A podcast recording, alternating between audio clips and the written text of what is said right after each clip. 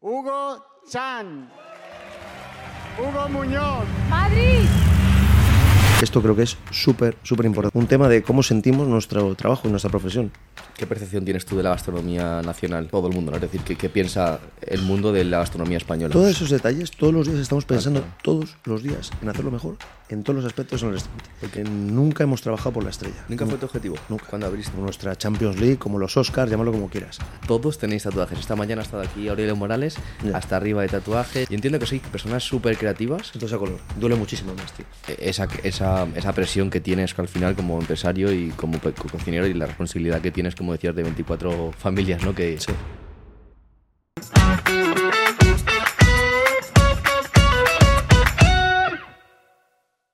Bienvenidos al podcast de Talent Class. Hoy estamos con Hugo Muñoz. Hugo es el fundador y cocinero del restaurante Hugo Chan.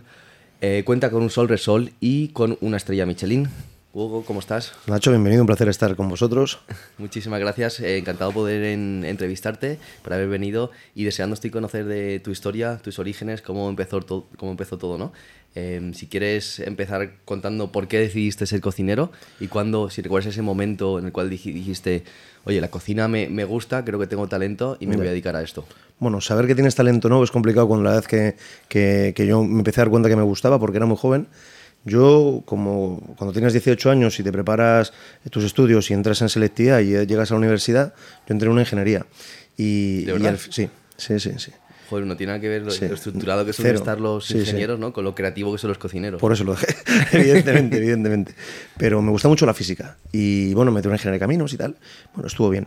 Pero cuando venían amigos a casa, yo me daba cuenta que sin tener ni idea de cocinar, y esto era de tener 18 años, me di cuenta que, o me daba cuenta que eh, no era buen cocinero, evidentemente, pero sí que me esmeraba mucho en que se lo pasaran bien cuando venían a casa. Que estuviera todo bien, comprar los cereales de, para desayunar si venía a dormir al día siguiente que le gustaban a mi amigo. em, cuando hacíamos un bocadillo intentaba cantar el pan para que estuviera caliente y crujiente y rico y tal. ¿Con qué edad esto, siendo adolescente? Nada, no? 18 años. Y esta es la base de lo que es un cocinero. Un cocinero es alguien que da, no solo, además yo tengo un restaurante, pero creo que la, la parte más importante del restaurante no es solo cocinar, es yo desde que tú entras por la puerta y entras a mi restaurante, yo me hago cargo de ti y quiero que esté todo a tu gusto. O lo, o lo que, o lo más cerca a tu gusto que pueda ser. Al final nunca se puede contentar a todo el mundo, evidentemente, Claro. y tenemos que aprender a, a que esto es así, pero eh, de ahí nace yo creo la pasión o lo que es realmente cocinar. Mm, Que, que es tu invitado, es tu, tu, sí, tu comensal y lo tienes que cuidar como, como si estuviera en tu es. casa prácticamente. Esto es, no solo cocinar, que a lo mejor es una parte del negocio que los cocineros nos centramos mucho en cocinar y yo creo que el, donde está realmente la clave de esto, se presupone que si tú has estudiado cocina y has currado en buenos sitios, tienes que más o menos cocinar bien y defenderte, pero creo que la diferenciación es la suma de todos los pequeños detalles que, que al final hacen que pues, la gente venga a tu restaurante o vaya a otro. ¿Tú recuerdas cuando hiciste, cuando creaste un primer plato por primera vez y esa reacción de a lo mejor de tus padres, de tus amigos? Pues mira, no, no fue. Bueno, evidentemente sí que me acuerdo en casas de amigos, cuando yo estaba estudiando, yo estudié con Salvador Gallego en Moral Zarzal, que era un restaurante que tenía una estrella Michelin, gran, gran restaurante, cocina muy estilo afrancesado, que nos dio muy buena, muy buena base- eh, de cocina. Pero em, sí me acuerdo de platos que yo, claro, todo lo que aprendía iba por las noches a. iba con mis abuelos y lo cocinaba en casa o cuando había un fin de semana y venían unos amigos de fuera, mis padres o tal, pues a lo mejor cocinaba. Pero sí me acuerdo del primer plato que hice, fue en un restaurante en Kabuki, estando con Ricardo Sanz, que es un crack y es, bueno, la verdad es que le debemos todos mucho por, por lo que ha sido y lo que es todavía, evidentemente. Eh, que todos los grandes restaurantes japoneses de Madrid o que hacen esta palabra muy mancilla de fusión, que a mí no me gusta mucho, em, le demos cosas a él él se, se escapó del servicio, todavía queda un cliente que es amigo, eh, y eh, le hice una manita en época de setas encima de un nigiri, y esa fue la primera creación que hice en un restaurante, que está mal hecho porque Ricardo no deja de hacer eso.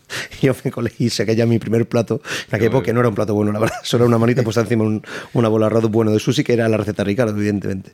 Pero esta fue la primera vez que hice un plato en un restaurante. Eh, entonces eh, me contabas que empezaste estudiando ingeniería y la terminaste dejando. No, ese sí, la dejé, perdón.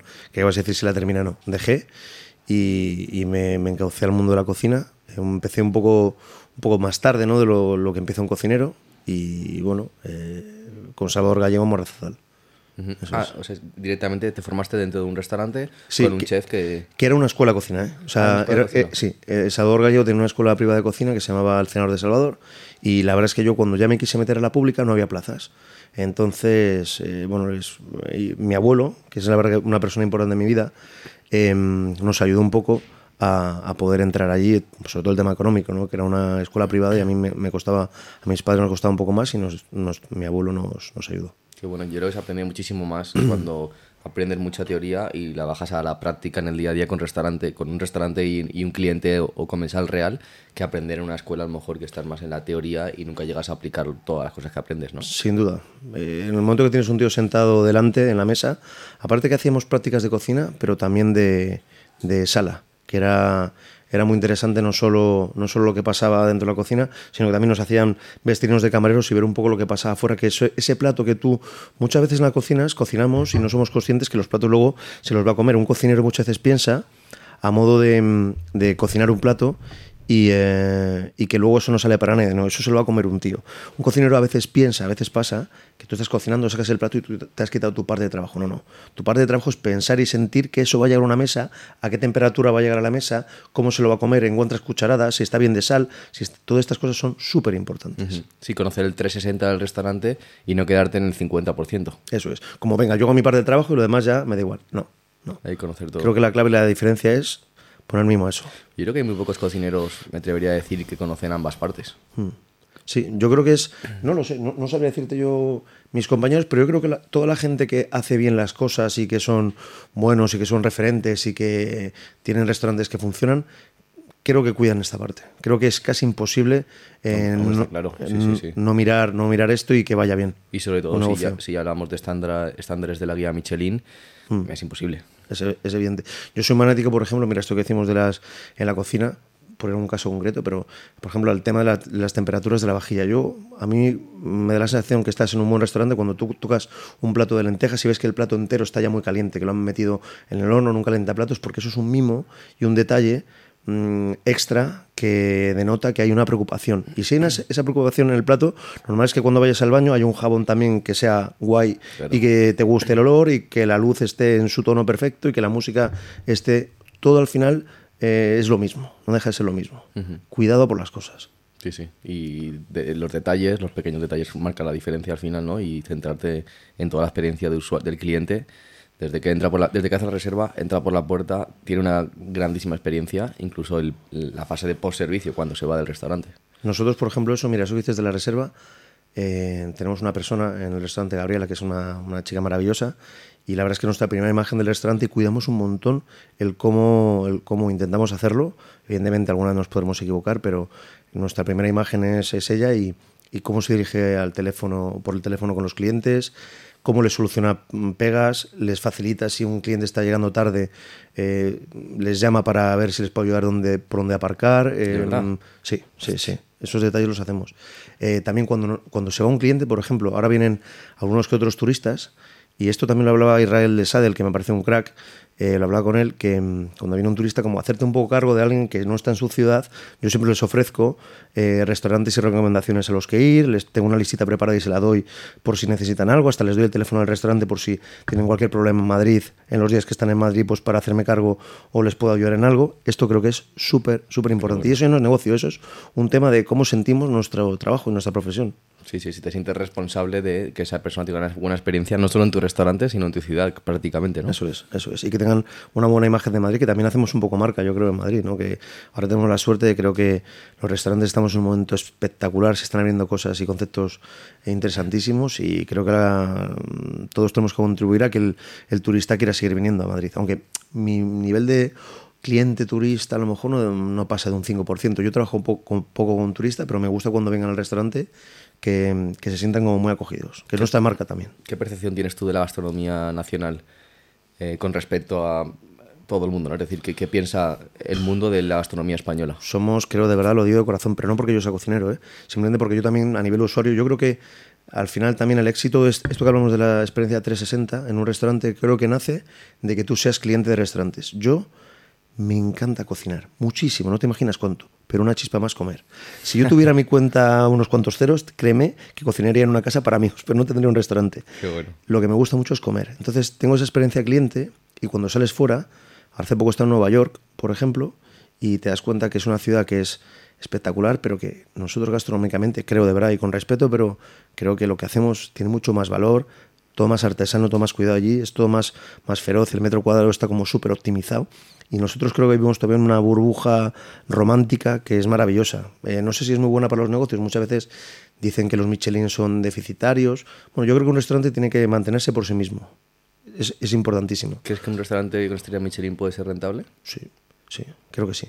Creo que eh, si uno cuadra números, es que no es que si puede, es que creo que debe ser. Debe ser, ¿no? Para mí debe ser. Pero rentable me refiero con las propias operaciones de restaurantes y no con eventos o con Ya. sponsors. Yo creo que con, con las propias operaciones de restaurante debería serlo, o debería estar muy cerca de serlo. Pero yo, yo personalmente intento que el mío sea de verdad rentable, aunque dé un euro positivo, pero tiene que ser así, porque es que si no, eh, si un día se caen esos sponsors o no tenemos esa afluencia de... mm, yo creo que no puedes, en algo que no está en ti, que es más complicado, eh, de percibir o de, o de, o de traer. ¿no? Lo- al final, eh, a lo mejor a nosotros estamos en la cresta de ola y tenemos mucha demanda. Y no te digo que no, de sponsors que nos quieren, nos quieren, quieren que seamos su imagen y nos está pasando últimamente. Pero yo eso lo aparco porque ahora estamos en ese punto, pero y en tres o cuatro años habrá alguien más alto, más guapo, más listo que nosotros, que lo haga mejor o que nosotros no estemos tan, entre comillas, de moda. Y yo creo que el negocio tiene que ser. eh, lo que hay que trabajar el día a día es el cliente del día a día. El cliente, por ejemplo, de los mediodías, que yo creo que es la clave en hostelería. Los números para mí se hacen al mediodía. Lo normal es que las noches la gente tiene más tiempo y el restaurante funciona más fácil. Los fines de semana, evidentemente, si no llenas un fin de semana, tienes un problema. Y martes, miércoles, jueves, viernes, lo que pase en esos, esos mediodías es lo que de verdad marca si tu negocio es rentable o no, ¿eh? los mediodías. En un gastronómico sin duda, pero también hay que ver la tipología de negocio, ¿no? Lo- Sí. eh, antes hablábamos de la, Sí. de la rumba, que ahora después comentaremos por qué. Eh, y la rumba no creo que viva de los medios días, en concreto. No vive de ellos, pero son importantes ¿eh? para al final hacer los números. Es que al final lo que se presupone en un restaurante y en un plan de negocio es que un restaurante esté lleno el fin de semana y las noches que evidentemente la gente tiene más tiempo para desplazarse, más tiempo para, para todo. En cambio el mediodía todo más rápido, entonces tienes menos tiempo para comer y mm, al final son números importantes. ¿eh? Hasta para un negocio tan grande como es, por ejemplo, un perfil de un grupo de restauración que yo respeto mucho como Carbón Negro y La Rumba, del que, en el que trabajé como, como te comentaba antes. Y, nada, eh, la verdad es que creo que es muy importante. ¿De dónde eres tú? Porque no tienes acento de Madrid. Pues mira, todo el mundo me lo dice, que si tengo acento del norte o Sí, de País de- Vasco y tal, pero norte. soy, soy de Madrid. ¿De? Debe ser que en otra vida eh, tuve un vasco dentro o que tengo un vasco dentro que quiere salir de algún modo. Pero el primer restaurante que trabajé fue en Casa Nicolás, en Donosti. Y la verdad es que Pues todo te- el mundo me dice que soy vasco o yo- algo así. yo te- te a mí no me importa, a mí me encanta que me lo digan, ¿eh? porque a los vascos les gusta comer, les gusta beber, Sí. pues con lo cual digo, es joder, Y es gente que, de vasco también, que, ¿no? que disfruta la gente. Pues ya está, pues soy vasco. Si me Sí. dijeran que soy sevillano también no me importaría. ¿eh? Yo te iba a decir que del norte, sí, si no sé exactamente de dónde, pero... Tengo algo de sangre cántabra, porque mi abuelo es allí, pero la verdad es que no tengo mucho nexo. He ido de pequeño alguna vez, pero no, no como para coger acento. Pues si tienes ahí, en otra vida has estado ahí seguro. O en esta, a lo mejor soy vasco y no también mis padres me han mentido. Qué bueno. Em, estábamos hablando de tu primera experiencia en un restaurante. ¿Cuánto tiempo estuviste y cuando terminaste, a qué, qué etapa, qué etapa empezaste? Bueno, pues, el, ¿te refieres al primer restaurante en el que trabajé o...? Sí, sí, en la escuela que... en la escuela. Bueno, con Sabor Gallego estuve dos años en la escuela de hostelería y se hacían prácticas en, en, en verano. Las primeras las hice en Donosti, en Casa Nicolasa, que a lo mejor de ahí me viene el vasco que llevo dentro, y fue maravilloso. Que la verdad es que hace ha fallecido hace poco José Juan y, y eso lo que lo único que decía es que esto nos hace mayores. Me da una pena eh, terrorífica, pues al final que las cosas va, el mundo tiene que seguir hacia adelante y que siga para todos, pero nos va haciendo un poco mayores. El otro día iba de hecho con un compañero a Basque Culinaria a hacer una cosa y ya le, mira, ahí trabajé yo, esto ya era un restaurante, ahora es una pensión. Digo, y soy yo un, un señor que me falta poco para mirar obras, ya estoy cerca y, y echar comida a las palomas. Pero mm, fue una época muy bonita y luego eh, las segundas prácticas que hice con Sabor Gallo fue con Viridiana, Abraham García, otro que, que se jubila de aquí a no mucho y me parece un referente de la mancillada palabra fusión de los grandes cocineros que ha habido en este país. Un tal David Muñoz, que todavía no lo conocéis, pero ya le conoceréis que es un buen cocinero, eh, salió de ahí y, y- ¿Y tú trabajaste allí también? No, yo con David tengo buena relación. No me refiero en Ah, en Viridiana, sí, sí, sí. En, en- ¿Y coincidisteis allí? No, yo por poco no coincidí con David. Me habría gustado mucho ¿eh? en aquellas épocas haber coincidido.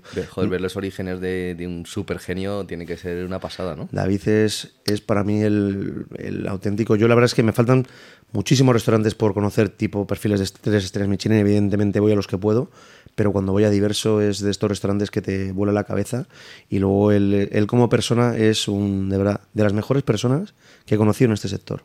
Ya sabes que él, él luego siempre eh, da una imagen a veces, y esto lo, lo habla con él, ¿no? De, del infante Aguirre, tal, es de las personas más cariñosas, más educadas, eh, más concienciadas a día de hoy con, con, con, ayudar a los que están saliendo. Él se, se, hace adaliz y padrino de los pequeños restaurantes. Me parece que David tenemos un lujo tenerlo en, en nuestro país y en Madrid. ¿Cómo definirías tú su, su cocina, su creatividad? Pues mira, yo odio la palabra autor, fusión no me gusta, yo como defino un poco como la mía, muy personal, muy de sus vivencias. Yo, por ejemplo, cada vez que voy a Diverso, y ahora había trabajado con, con Abraham en Viridiana, veo mucho Viridiana, pero veo en Viridiana mucho más refinado, mucho más técnico, mucho más incisivo, como si fuera un bisturí, pero veo un Viridiana súper afilado y con un discurso mucho más evolucionado. Pero Abraham era un grandísimo conocedor de la despensa mundial y de todos los productos y tú en, en, diverso te puedes encontrar un plato con cuilacoche, con una zufaifa que es una manzanita del desierto que lo llama Abraham o muchas cosas que han muchos guiños que me recuerdan a mi época de, de Viridiana pero eh, David es la, la brillantez absoluta y él el barroquismo nadie yo creo yo cocino a veces con dos tres cuatro cinco ingredientes en un plato pero el barroquismo que usa David yo creo que solo está a su, a su alcance. O sea, yo cuando veo platos, lo que combina y cómo lo hace, eh, es un auténtico cabezas Tú siempre que te sientas en un restaurante y, y comes, dices, bueno, lo, lo, puedes entender, como cuando lees un libro, ¿no? Dices, esta frase la podría haber escrito yo. Bueno, pues las frases de David no las podría haber escrito yo. Dices, este cabrón, este cabrón, esta frase es imposible que haya escrito yo, es muy bueno. Tú has ido a muchos tres estrellas, entiendo, y para ti diverso está a otro nivel. No menos que los demás, me refiero en cuanto porque siempre lo de los rankings y las comparaciones, creo que cada uno tenemos que ser felices con lo que hacemos. Sí, estoy Pero, de acuerdo. Sí, porque al final siempre que pones a comparar cosas parece que haces de menos a alguien, coño. Creo que a veces tiene que ser bueno por sus méritos propios y no por hacer de menos a los demás. Pero a mí, cuando voy a su casa, de verdad, a mí me, me vuela absolutamente la cabeza lo que hace. Y eh, cuando voy a otros sitios, joder, me acuerdo, por ejemplo, en Martín Berasategui, de estar tomando un caldo de pollo de caserío y decir, Dios mío, este el mejor caldo que he tomado en mi vida. O sea, en todos los restaurantes pasan cosas, pero en las que más veces pasan a lo largo del menú, para mí es en diverso. Uh -huh. David también hay, creo que he visto alguna nota de prensa o un post que David fue a tu restaurante y además habló muy bien sí, de sí. su experiencia allí, ¿no? Se portó, mira, fíjate, igual que cuando vino la estrella fue espectacular, el, si te pones a mirar o lo que pasó en las reservas fue espectacular, que una Michelin te llena tres meses el restaurante o cuatro de uno y tal, David es lo mismo, es espectacular. Es su propia guía, ¿no? Su propia guía. David con un post, eh, como hizo, puso en su muro eh, que se comía bien en Hugo Chan y tal, hizo un vídeo la verdad es que muy cariñoso y en eso es lo que digo también se porta muy bien, ¿no? Un restaurante que está empezando y mira, yo se lo agradecía, le dije, oye, y él dice, oh, mira, estas cosas yo las hago porque a mí lo siento y me gusta y me mola lo que haces, tío. No es aquí nada que yo eh, me caigas bien o te deba algo, no, no, esto es que me gusta y punto. Y yo creo que eso es evidente. Pero de verdad, monetizar eso, o sea, lo que hace David cuando pone eso, es que me llena el restaurante tres meses. Y gracias a eso, yo puedo empezar a contratar personal. Y al contratar personal, puedo empezar a afinar mi cocina.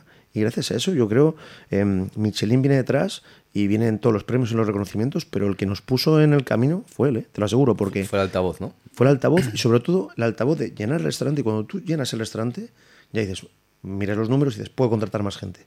Contratas más gente, Total. tienes más manos y puedes afinar la cocina. Los menús se, se alargan, los platos se afinan, porque hay más manos. Al principio empezamos siendo, eh, creo que arrancamos siendo nueve personas en el restaurante y ahora somos 24. Nueve en cocina y sala, ¿no? No, nueve en total. En total. Hugo Chan empecé siendo nueve, que nos pegamos unas palizas de, de, no levantar la cabeza de la tabla para hacer algo que estaba muy bien, pero que en el fondo yo cuando la gente al principio iba al restaurante y hablaba de, jo, qué bien se come en Hugo Chan, yo iba por, la casa, a, por las noches a casa frustrada y le decía a mi, a mi chica, joder, esto la gente está diciendo que todo esto es muy bueno, pero yo no estoy feliz, porque al final uno siempre, el restaurante que tiene en la cabeza es el que va a venir, nunca el que viene, el que está. Para la gente está muy bien lo que, lo que viene y come, pero yo ya me, a mí me aburre tremendamente lo que hago hoy. Yo lo que me da mi zanahoria, yo soy el hámster y tu zanahoria que tienes para, para seguir corriendo es lo que viene en dos meses, en tres. Pero eso se llama ambición, ¿no? Al final. Sí, sí, y se llama ganas de, de hacer cosas mejores y se llama, eh, joder, ganar de tú mismo y tu equipo y tu restaurante que, que, te, que tenga una mejor versión Y eso también viene un poco del inconformismo que te lleva a, obviamente, mejorar las cosas. Y a mí, aquí una pequeña reflexión que hago es que ese inconformismo puedes entrar en un círculo vicioso en el que nunca llegues a encontrar ese restaurante idílico, que creo que es lo que suele pasar a muchos cocineros, ¿no? Y por eso siguen mejorando, pero al final es un camino algo puede ser bastante intenso y, bastante cansado, ¿no? Porque no terminas de, esa búsqueda. En eso, lo, más importante, yo creo que lo que te da un poco los años, ahora he cumplido 41, lo que te da un poco los años es a, a afrontar esa frustración de que no te duela. Es decir, yo antes era mucho más tremendista y cuando algo creía que no estaba bien o que no estaba, no estaba haciendo lo que yo podía hacer, me sentía como mal, como diciendo, joder, esto... Ahora yo entiendo, con lo que tengo ahora y lo que estoy haciendo es lo que puedo hacer. Y es la hostia y está muy bien. Pero tú siempre vas a más. Yo, por ejemplo, en el restaurante del Nuevo Chan, sí que es verdad que, pero lo digo con toda humildad, simplemente que yo no veo ahora un techo en el que yo tampoco sé a, dónde voy. Yo veo como algo difuso al fondo y yo voy hacia, hacia, esa luz o un camino o algo, pero realmente no sabes lo que es. Pero tú, el cómo se hace ese camino es un detalle, el agua. En la taza de café vamos a mejorarla. No solo cocinar, ¿eh? Se me ocurrió esta idea. Ostras, creo que el papel de la cuenta es un papel demasiado satinado, poner algo más rugoso, con más textura, ¿no? Hasta donde llevas una cuenta. Todos esos detalles, todos los días estamos pensando, todos los días, en hacerlo mejor en todos los aspectos en el restaurante. en todos. Al final yo creo que en, tu sector, em, si te centras un poco, como creo que es tu caso, en la guía de Michelin, es un poco injusto que te juzguen por algo que encima no hay unos parámetros los cuales seguir. Tú tienes que intuir, tienes que hablar con uno, con otro, mm. escuchar, ver qué funciona, ver qué no funciona, pero la guía Michelin no te da una lista con los 100, los 100 mandamientos que debes de poder seguir para obtener una segunda estrella Michelin o una tercera. Mm, sin duda, yo creo que estos son herméticos, pero es bonito que sea así yo cuando vienen los inspectores no, no, me entero. Tú algún día puedes sospechar algo de ver a alguien que te puede dar un, un... Pero es muy bonito que sea así porque, porque así quiere decir que tu propuesta es sincera y que tu camino o el que estás haciendo es un camino de simplemente intentar hacerlo mejor todos los días. Pero fíjate, curioso, dice, no te da parámetros, pero hay uno que sí es muy importante y creo que es el básico, es que lo hagas muy bien y la excelencia. ¿Y cuál es la excelencia? Ese, para mí, yo no sé lo que es muy bien el lujo, pero debe ser cerca algo de un traje a medida. Y traje medidas lo que te decía, que desde que entras al restaurante, que todo esté a tu gusto o en la manera de lo posible lo más cercano a tu gusto. Y nosotros tienes que ver en el restaurante, por ejemplo, si una mesa de cuatro em, quieren tomar uno un menú más largo, otro no toma crudo y el otro come es eh, celíaco, nosotros les damos de comer y les hacemos un menú que no tengan que mirar la carta, por ejemplo. Y eso es una cosa que nos complica la cocina, no te imaginas hasta qué punto. Con nosotros lo hacemos, porque creemos que em, vale la pena hacer eso para ese cliente y creemos que eso es la excelencia. Pues yo no sé, yo nunca he hablado con un inspector Michelin eh, porque, de que si eso está bien o mal o regular, pero entiendo que, que, es excelencia no hacer eso.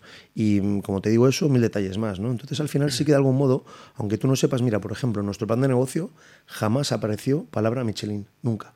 ¿Que mola mucho tener una Michelin? Pues te digo que sí es, es, la leche, es un reconocimiento para nosotros los cocineros, em, como nuestra Champions League, como los Oscars, llámalo como quieras, como los Goya del cine español, pero eh, nunca hemos trabajado por la estrella. ¿Nunca, fue tu objetivo? Nunca. Cuando abriste tu nunca. Ahora, porque de verdad, em, cuando es objetivo muchas veces un negocio necesita de Michelin para, para, que, para sobrevivir. Muchos de ellos eh, aparecen ya la palabra Michelin en el plan de negocio. Nosotros no fue nuestro caso. Ahora, ¿nunca fue un objetivo? Bueno, mm, sí, no. Es decir, eh, todos los días intentamos mejorar y hacerlo muy bien y al final eso es llegar a Michelin, pero te prometo que nunca fue una obsesión. Ahora, que me, que me gusta mucho tenerla, sí. Es, es, una cosa que para nosotros, cuando tú ibas trabajando y tú te has mirado en tu espejo, siendo un, un chaval, salías de la escuela de hostelería y ibas a trabajar los Michelines, y joder, qué, qué guay estoy trabajando con este Michelin, era muy bonito, pues ahora ser tú ese, ¿no? Es, es, es la leche. Aunque también yo sinceramente le doy un tono muy de normalidad y de bajarlo todo mucho a tierra, de, sencillez, que yo creo que si nos ponen el foco, o por lo menos en mi caso, a mí que me lo han puesto ahora, con esto me siento la responsabilidad de hacer un mundo más normal y menos endiosado y más sencillo. Creo, que, creo que es muy bonito. He tenido la posibilidad de conocer a bastantes estrellas Michelin y creo que de todos los que he conocido te, te pondría en el top 10 de los más humildes y más lo que tú dices, ¿no? Con los pies en la tierra porque hay muchos que es cierto que al final lo he comentado en algunos podcasts, ¿no? El, el estrella Michelin del siglo XXI es la nueva estrella de rock y Ya. es el nuevo futbolista, ¿no? Por poner una- alguna metáfora. Y conocer a gente como tú que tenga los pies tan en la tierra y decir, oye, que, que sí, que tengo una estrella Michelin, pero hace tres años no y sigue siendo la misma persona y sigo siendo una persona normal. Exacto. Ni antes era tan, tan malo, ni ahora soy tan bueno. Y, y de verdad, y lo que pasa ahora que, como digo, ahora creo que tenemos el foco, pero mm, puede ser que mañana no. Y además, hay- a mí hay una cosa que me pasa, que, que yo compro mucho. Yo los restaurantes a los que voy, soy, en los que estoy muy cómodo, ¿no? Y creo que parte de esa comodidad es cuando tienes un tío tremendamente arrogante y que, mm, que, te sale a una mesa a contar un plato, no con humildad, que es algo de decirte, mira, esto lo he hecho así, esto es un plato que es de esta huerta, tal, y te, solo contándote lo bueno que es, lo, lo guay que es, lo alto, lo guapo y lo listo que es, creo que también es menos comercial. Creo que nosotros, no co- como clientes, y vuelvo otra vez a lo mismo de antes de, de ser cliente, no compramos como clientes ese perfil de restaurantes. Yo por lo menos no. Sí, prefieres algo más honesto, humilde, cercano y que te cuente de dónde viene ese ingrediente, de qué pero agricultor. con o- cariño y humildad y que me hago las cosas por ti por somos al final somos sector servicios y no se nos tiene que olvidar esto entonces yo creo que también como comemos de restaurante 24 familias soy responsable de hacerlo hasta ahí también bien y hasta el monstruito del ego que a veces a veces sube a veces quiere subir y decirle "Ch, bájate para abajo que ¿Cómo lo gestionas que- eso? bueno no me cuesta muchísimo la verdad porque en eso soy bastante tranquilo pero si algún día me da un poco de guerra pues le intento decir que se vaya a dar un- una vuelta Claro, pero al final cuando van... ¿tiene- ¿Cuántas mesas tenéis? Tenemos ahora mismo 10, 14 mesas. 14 y de comensales que cabrán unos... Sí, unos 38 Sí. más o menos. Sobre 40, eh, claro, vienen 40 personas a decirte lo bien que lo haces, lo guapo que eres, lo bien que te peinas, etcétera Y Pero- luego pero- te vas a casa... Pero ya me acuerdo yo cuando me decían en el colegio que soy hiperactivo, me sentaba en la, en la silla de atrás y me decían, anda, date una vuelta que la estás liando, o mi madre, que la- le, daba una, le daba una infancia a la pobre, que yo era muy movido. No, no, al final me gusta pisar mucho tierra y yo sé de verdad, aunque la gente estoy muy agradecido el cariño que te da cuando viene al restaurante, saber dónde estás y que solo somos cocineros. No salvamos vidas, no mm, hacemos que se caiga el IBEX, no hacemos nada, somos cocineros. Ujú.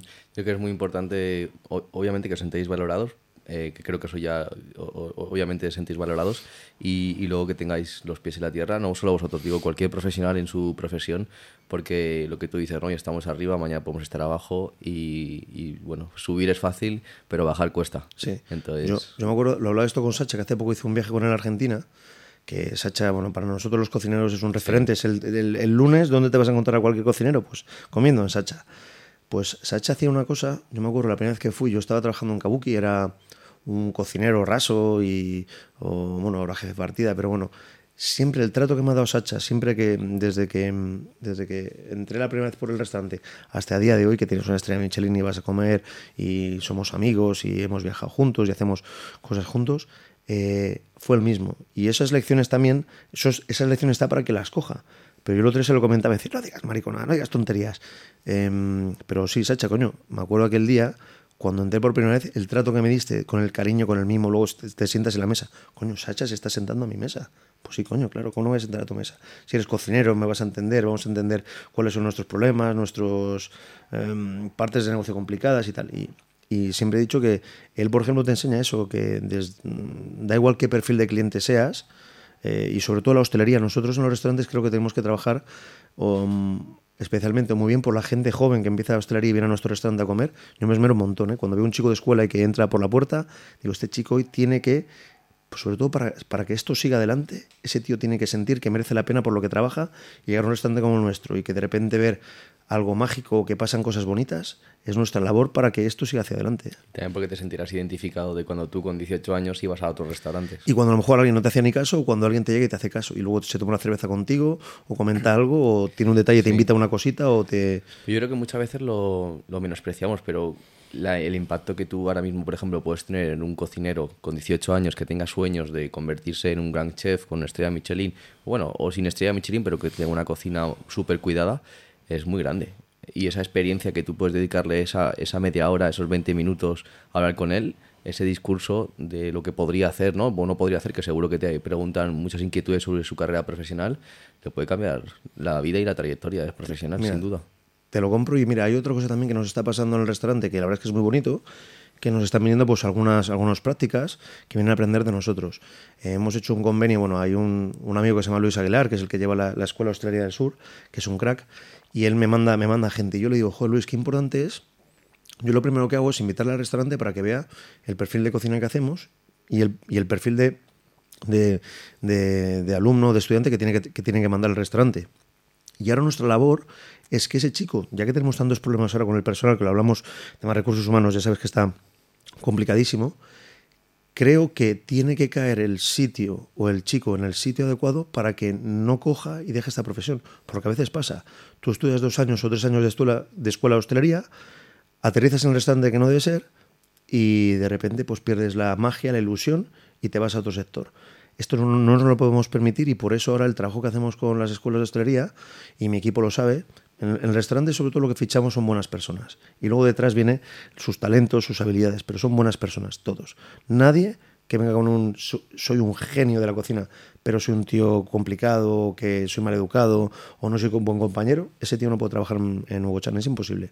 Primero son eh, los valores y luego los conocimientos o luego el talento, ¿no? Eso, eso siempre es, eh, un tonto es tonto siempre. En cambio, el, la, hay, bueno, leyendo libros cura la, la, ignorancia, ¿no? Pero la tontería y la estupidez, eso es incurable, eso ya naces así y eso es complicado que, que, que mejore. ¿no? Y entonces nosotros creemos mucho en eso y en el restaurante siempre que, que caen prácticas como que nos sentimos súper responsables de que es el futuro y de que estén súper a gusto, de verdad. Ya vendrá el momento de irles apretando poco a poco y de que vayan entendiendo las partes de responsabilidad del negocio, pero eh, al principio tienen que, que, disfrutar mucho del trabajo y esto lo hacemos en el restaurante siempre, con ellos. Totalmente. Que estén muy motivados. Qué bueno. Pues me, me, encanta que me cuentes esto porque creo que es muy importante para la vida profesional de, de un chaval justo cuando se gradúa ¿no? o antes de graduarse las prácticas donde, donde, hacen, donde las hacen creo que puede marcar y cambiar toda su trayectoria profesional. Y al final pues cambias 30 años o 40 años de una persona que creo que es algo súper importante. Sí, el otro día yo me acuerdo que decía César al, al costelero del restaurante al principio porque él viene de otra dinámica, de hecho vino de, de, la rumba, trabajé con él en Humo y es nuestro barman que es un crack.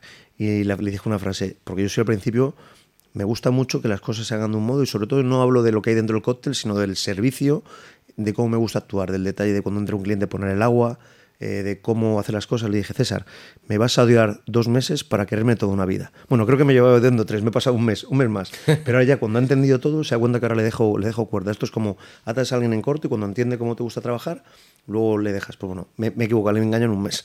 en un mes. Pero ha funcionado, ¿no? Ya te lo agradece. Sí, sí, es verdad, es verdad. Y ahora, ahora él ya es filosofía del restaurante, ya entiende cómo pienso yo y lo lleva, lo lleva a cabo y da gusto, ¿no? Yo cuando le veo atender a los clientes y todos los clientes, porque él tiene madera, sobre todo, de hacerlo. Si, si no hay madera de ser buena persona, no puedes atender. Es que por eso digo que yo creo que en nuestro sector es importante que la gente tenga buen corazón, porque al final nuestro, nuestro trabajo es un acto de cariño hacia los demás. Es eso. ¿Cómo haces tú ese filtro para de identificar si pues, un, un, un, miembro de tu equipo pues, cumple los requisitos para ser buena persona o no? Pues intento hacer entrevistas, intento hacer las entrevistas yo y la experiencia personal es la que me da, por ejemplo, en un grupo como Carbón Negro y La Rumba, que tenemos como entre varios chefs ejecutivos, como 200 y pico cocineros a nuestro cargo, de haber hecho un montón de entrevistas y más o menos la intuición ya no te va fallando. A veces te puedes equivocar, evidentemente, pero mm, cuando ves a alguien que es comprometido, que es educado, que siente pasión, sobre todo que también a mí me gusta mucho también cuando, cuando viene o cuando tenemos entrevistas, darles la opción no por mí, más por ellos, porque a mí me has gustado, me das buen feeling. Vente a hacer un servicio y ves si tú te ves aquí. Entonces muchas veces lo hacemos, de mm, a ver cómo, cómo respiras un servicio, si te ha gustado, y después hablamos, ¿te parece? Porque a mí cerrar algo sin que hayas venido y hayas visto un servicio eh, no me gusta. Entonces muchas veces lo hacemos y así es todo como más, sobre todo por su parte, no por la mía. Hombre, tú puedes ver a lo mejor algún detalle, pero no te crees que estoy yo muy pendiente. Es más que nada que él se sienta con el equipo, que, que vea el compañerismo, porque yo también sé que para nosotros decir eso es una de nuestras fuerzas. Es decir, vente y va a haber un buen ambiente de trabajo, va a haber que nadie se falta el respeto, que todo fluye. Entonces, para mí también es como, si me ha interesado el tío, llevarle a hacer un, la, un, prueba, ¿no? la prueba a mí me beneficia. Mm. Yo también hago muchas veces claro. una pequeña prueba y ya conoces. Y ves un poco el feeling, cómo se relaciona con los demás. Además, yo no estoy yo ni muy pendiente de él. ¿eh? Le dejo que se, se pierda en el equipo y que ya pida que cómo va al office y le pide, oye, perdona, ¿me puedes lavar esto? Todos esos detallitos son los que al final marcan. Y ya luego el equipo te comenta cómo lo ha visto. ¿no? Eso es. Sí, sí, creo que creo que al final, antes de porque al final es, es un proceso que, que, afecta a ambos. Y la, no solamente al restaurante, sino la persona que va a hacer prácticas no está cómoda, al final va a estar tres, cuatro meses lo que, el tiempo que está haciendo prácticas incómodo. Creo que es una decisión tan importante que es mejor validarla antes de dar el paso. Sí, la pregunta de verdad es la de, ¿tú te ves aquí? O sea, ¿te ves aquí unos meses con nosotros? Eso es importante. Y luego, si esa persona está talentosa, ¿intentáis contratarla? Claro. Si evidentemente hay rotación en el restaurante, la verdad es que no hemos tenido muchísima rotación porque, como digo, intentamos cuidar al, al equipo y de hecho, en nuestro, hemos cumplido un año y medio. Al año decidimos como hacer una reestructuración del negocio. Agradecimos mucho el, el, principio, los momentos del principio fueron mucho más duros en el sentido de horas de trabajo, de compromiso, de todo. Y nosotros estamos un poco en deuda con el equipo. Y lo que hemos intentado ahora es, al año hicimos una, una pequeña reunión de ver un poco los números, etcétera, y de acercar todo más a lo que es mm, que la gente esté lo más a gusto posible dentro del restaurante. Y, mm, y para nosotros, como digo, es súper, súper importante el personal. Bueno, para nosotros y para creo cualquier negocio de, de, hostelería, hasta también en otros sectores, por lo que escucho. Yo tampoco entiendo de otros, pero sí que, sí que escucho cosas pero en el nuestro sin duda es eh, la base del negocio, es el personal. Sin duda, y es un gran problema a día de hoy. Sobre todo yo lo que escucho es que ha cambiado muchísimo después de la pandemia. Antes de la pandemia era relativamente sencillo encontrar personal y podías incluso tener un proceso de selección y elegir a los mejores candidatos. Y a día de hoy es que, que, que, venga quien pueda prácticamente, ¿no? Sí, es verdad. Y claro, y que venga quien pueda, nosotros si hay una buena madera, eh, pues al final podemos, podemos eh, moldear, y, y, pero nos, nos, cuesta un esfuerzo de un tiempo.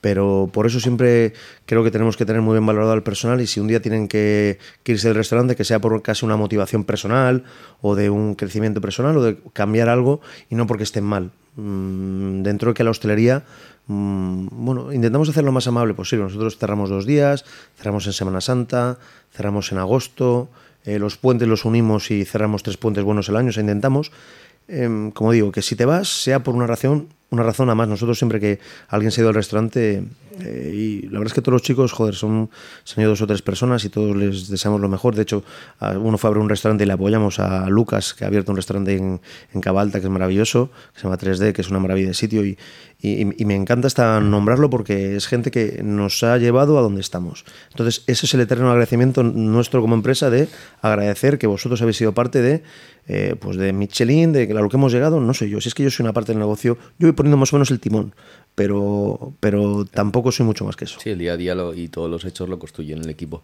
Y me gusta mucho tu filosofía porque creo que al final la finalidad de toda compañía y de todo líder es que el proyecto que has construido, que se ha construido entre todos, sea un trampolín para cada miembro del equipo. Es decir, que todo el mundo, eh, cuando, el día que, desde el día que entra hasta que sale el, de ese negocio, ese restaurante, eh, haya crecido y cuando se vaya, si, hay, si es que tiene alguna, alguna fecha de, de fin la estancia de esa persona en, en, la compañía, que haya crecido y que esté en una situación mucho mejor. Y creo que eso solo se consigue pues si hay un gran líder manejando, como tú dices, el timón de esa compañía. Sí, sí yo, yo, yo, intento ver hacer esto y, y, como digo, que apoyarles. Es más, nosotros con, lo, con los equipos, cuando hay alguien tiene algún problema, intentamos ayudarles. Si tenemos, por ejemplo, la empresa tiene un abogado, pues nos ha pasado algún caso pues, de que le hemos dado el abogado porque creíamos que teníamos que hacerlo y mmm, pase lo que pase, este tío se te va mañana, joder, qué poco agradecido, da igual, lo haríamos claro. igual.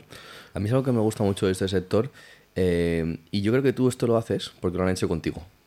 Y al final es un poco como una cadena de favores o una cadena de pues buena, buena vibra o buenas intenciones, ¿no? Sí, sí, yo creo... Eh, al final, evidentemente, y también, mira, lo han hecho conmigo muchas cosas y hay otras que tú, como, mira, yo llevo 39 años, ahora tengo 41, 39 años siendo asalariado y muy felizmente asalariado y no creo que todo el mundo tenga que montarse un restaurante, menos que tenga que tener una estrella Michelin, porque eh, están cotizadísimas y no todo el mundo lo puede tener. Y no puede ser que vendamos que el éxito es tener un restaurante y tener una estrella Michelin. Esto es un error gravísimo.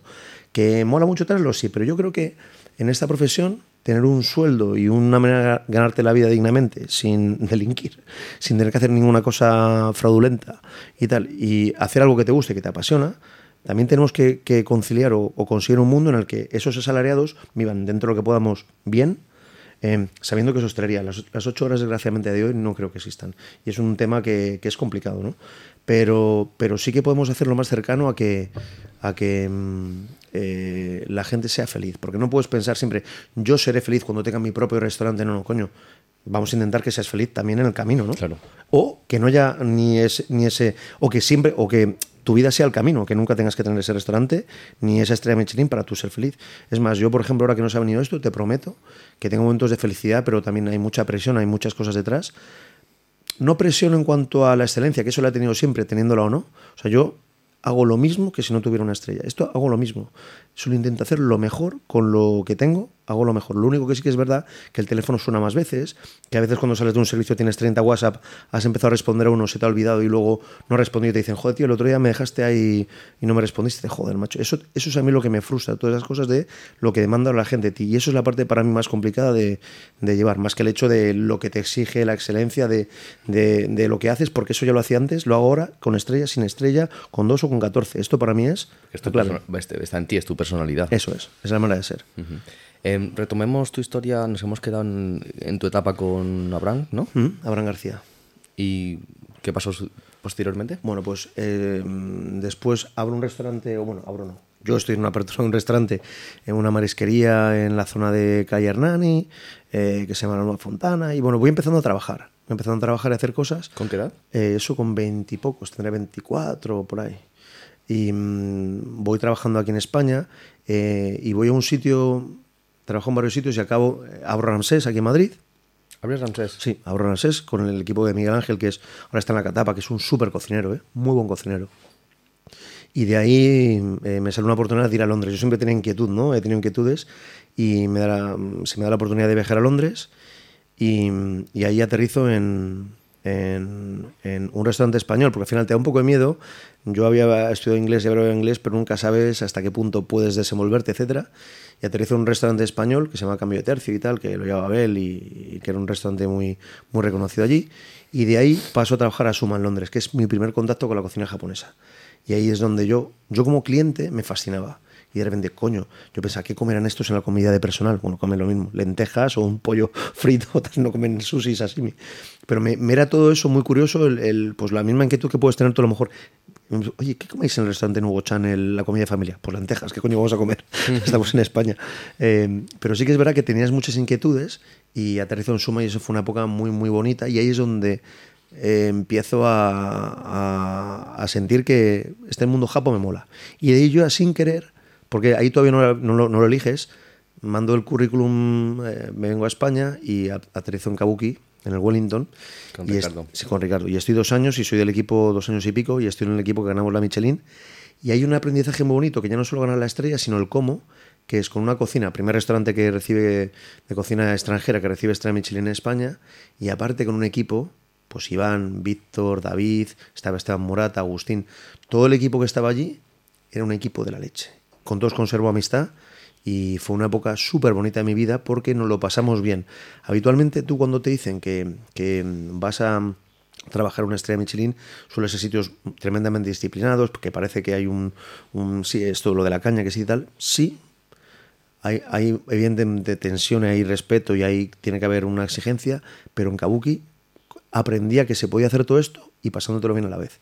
Y esto fue el mayor aprendizaje de Kabuki, ¿eh? con Ricardo. Es, también es un poco el espíritu de Ricardo, ¿no? Que sí. es, él es siempre muy bromista sí. y le gusta que las cosas salgan bien, que sean serias, pero con buen humor. Eso es.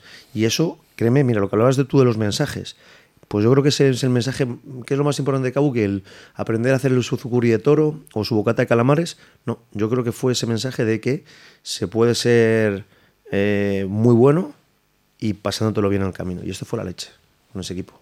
Fue muy bonito. Qué bueno. ¿Cuánto tiempo estuviste? ¿Dos años y medio has dicho? Dos años y medio, sí. ¿Vale? Ganamos la Michelin. Tú sabes lo que es para un... Bueno, yo tenía ahí 26, 27 años y ganar la Michelin fue espectacular. O sea, fue tu primera Michelin. Sí, sí, sí. sí eso fue la leche. Bueno, no mía eh, porque estaba formaba parte del equipo. Claro. Porque sí fue, fue mi primera resaca gorda. El, la noche esa fue terrorífica. Abrimos champán. Ricardo se volvió loco. Abel y José Antonio se volvieron locos a abrir, abrir champán. Fue, fue, su primera estrella. Sí, sí. Ah, fue su primera. La, la primera, claro, la primera. Fue luego vino Carmona, creo que fue el año, los dos años, y luego vino Tenerife y creo que luego ya sí. eh, Finca Cortesín, etcétera. Pero fue, fue muy especial para todos. Y además es que el equipo allí había algo muy bonito. Eh. Era, era un equipo de todos. Ahora Iván es el jefe ejecutivo de Kabuki, Víctor es el, el jefe de mm, el jefe de cocina del presidente Carmona. O sea, había un equipo muy bueno Se ahí de trabajo. mucho. Sí, sí, gente muy buena. Gente a la que quiero mucho. ¿Cómo recuerdas esa celebración de la primera estrella cuando dijeron la habéis conseguido. Sí, pues me acuerdo, era, era, un, era, un, era noviembre, claro, hacía frío esa noche y era típica noche. Yo no sé si ellos sabrían algo, nunca se lo pregunto a Ricardo. Eh, si eso, porque eso al final, mm, cuando Michelin a nosotros nos dice que, que, vayamos a la gala, pues por lo menos no sabes, hasta el momento que no te llaman en el escenario, tú no sabes que tienes la estrella, pero sí que sabes que te han llamado a la gala. Entonces, que podría haber una posibilidad, pues puede ser. Y, y, pero sí que yo le decía a Ricardo, macho, yo le miraba y le decía, la que has liado, ¿eh? le decía.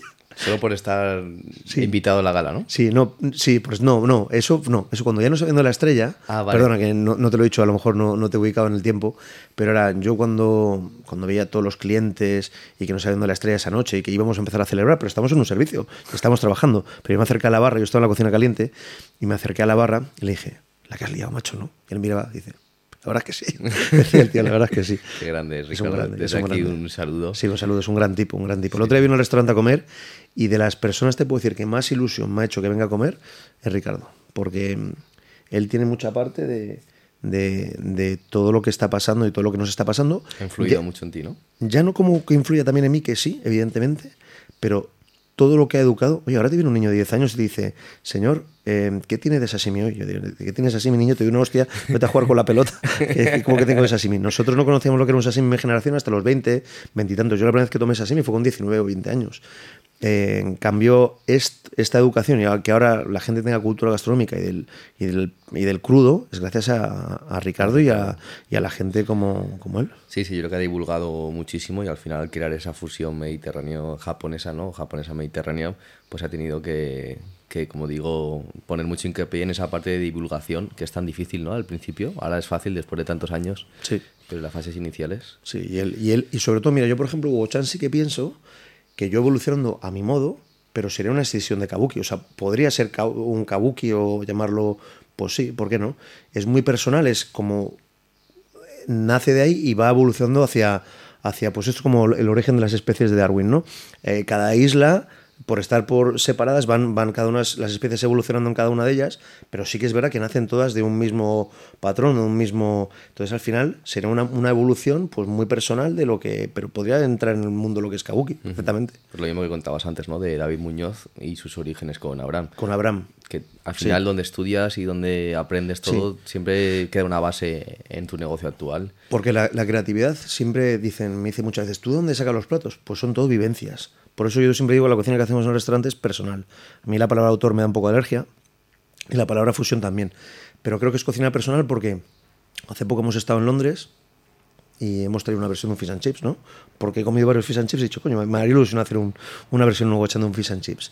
Y eh, hacemos un aperitivo como, o, un, o un plato que es un homenaje a Horcher, eh, a su icónico aperitivo de que es un paté de campaña, etcétera, que lo hacen con caza y tal.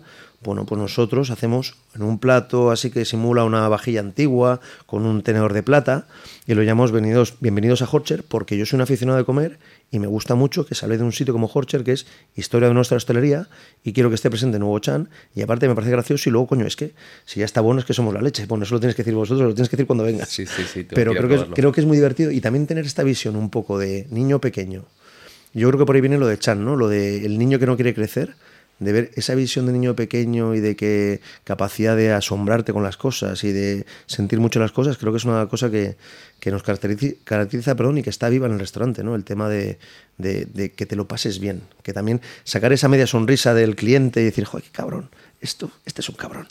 Esto es muy divertido, esto a mí me divierte. ¿Cuál es la reacción más curiosa o emocional que has visto de un comensal en tu restaurante? Bueno, hay, Mira, aquí no, pero Edu, Edu Rosselló, que es un amigo, eh, que él lleva un tema de, bueno, de ayudar a chicos con riesgo de exclusión social, etcétera. Eh, me acuerdo una vez que le saqué un Y de foie, que ya lo hacía, y luego lo tengo en la carta de Bochan, esto lo hacía en un restaurante que trabajé en Aravaca, que fue el primer restaurante al que, donde yo conocí a David Muñoz y que dijo, joder, me mola mucho lo que hace, lo que hace Hugo, que se llama KBK. Allí hacía un, y lo sigo haciendo, un homenaje a Martín Berasatei, que es un nigiri de foie gras, anguila ahumada y manzana, y este se puso a llorar. Y le dije, coño, Edu, tan malo está. Dice, no, es que está muy bueno, tío. Y decir, se, eso, puso a llorar. se puso a llorar el tío. Lo que pasa es que yo creo que Edu también está muy loco, está muy loco. Pero, pero... Eh, ¿Cómo te hizo sentir esto? Pues hasta decir, pero ¿qué estamos haciendo? ¿Qué cojones es? ¿Qué pasa aquí? ¿Nos estamos volviendo todos locos o qué? No, muchas veces sí que es verdad que el mundo, y Edu es porque es un tío muy sentido y tal, pero sí que la verdad es que el mundo foodie a veces se nos cae un poco de las manos a todos. Yo me pasa a mí también a veces con el móvil que entras a un restaurante y entras grabando y dices, espera, espera, espera, se nos va la olla, ¿no? La gente ahora está muy pendiente de las redes, hasta demasiado tal vez. Estamos más pendientes del móvil lo que pasa que de lo que está... mm, y nos perdemos muchas, muchas cosas por no estar... Sería la leche prohibir los móviles, ¿eh? Pero también sería para el negocio malo, porque no se hablaría de nosotros, con lo cual... difusión. Eso es. Bueno, pues yo creo que daría mucho que hablar de un restaurante donde los teléfonos no Sí. estuvieran permitidos, ¿no? Porque al Sí. final, uno, lo que pasa ahí dentro es muy privado. Sí. Y dos, vives muchísimo más la experiencia Sí. porque no estás distraído por la tecnología. Es verdad, es verdad. Eso sí, las cartas digitales las tendrías que quitar. No, mira, pues yo cartas digitales no tengo y tuve la suerte de, de cuando salí de pandemia, sí que hice unos QRs, pero nunca los di porque, mira, yo, yo en esto creo mucho en el formato artesano.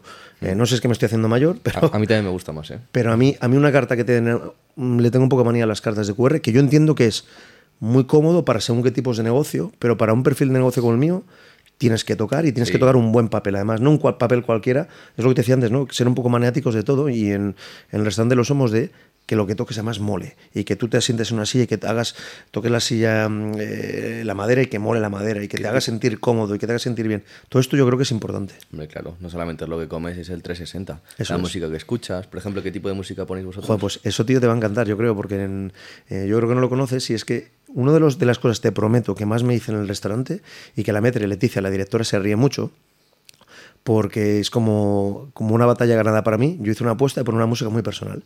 Yo no quería tener hilo musical, ni, como digo, ni de ascensor, ni de dentista, ni de...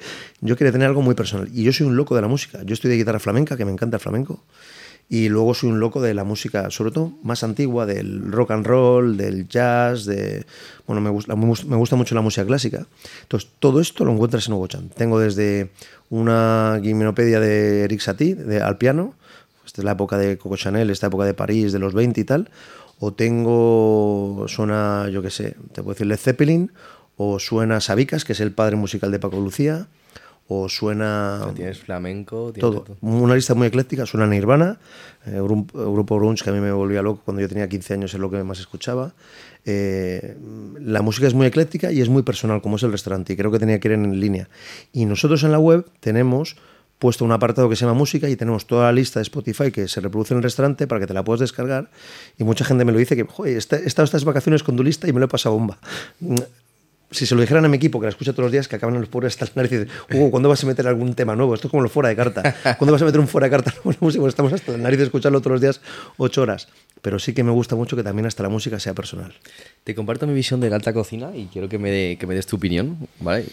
Eh, a lo mejor es, es demasiado futurística, pero me voy a jugar a, a- a contártela a ti, que creo que tienes un criterio bastante superior a lo que es la gastronomía que yo. Em, yo me imagino la, gast- la alta gastronomía o la alta cocina en unos años. Obviamente, no solamente que siga, que siga estado centrada mucho en producto, como está a día de hoy, sino también que esté fusionada con la tecnología.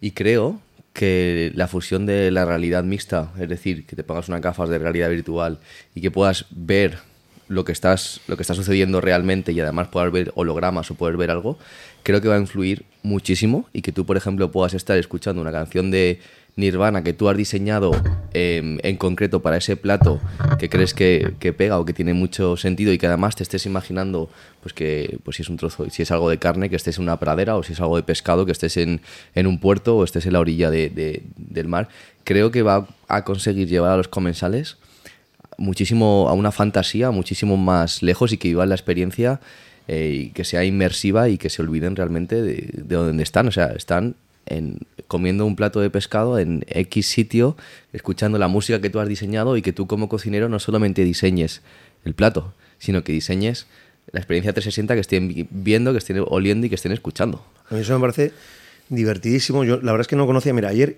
eh, hicimos un viaje a, a la zona de Jabugo para ver un tema de unos cerdos ibéricos de un amigo que se llama Mateo, que es, es un cerdo ibérico maravilloso y tal.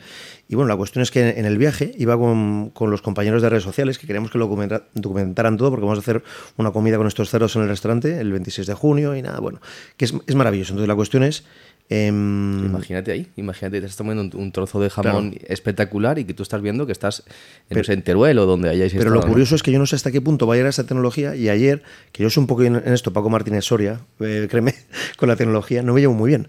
Pero no quiere decir que tú no tengas la creatividad para utilizarla. Yo no sé cómo funciona la ordenador, pero sí que sé eh, qué podemos hacer o lo que me gustaría hacer y para eso tienes un equipo que al final ejecute y que haga las cosas. No, no hace falta en la vida. Es más, de hecho, creo que no hay que saber, hay que saber de muy pocas cosas. Hay que saber de las cosas buenas eh, y, rodearte de gente buena que sepa de otras.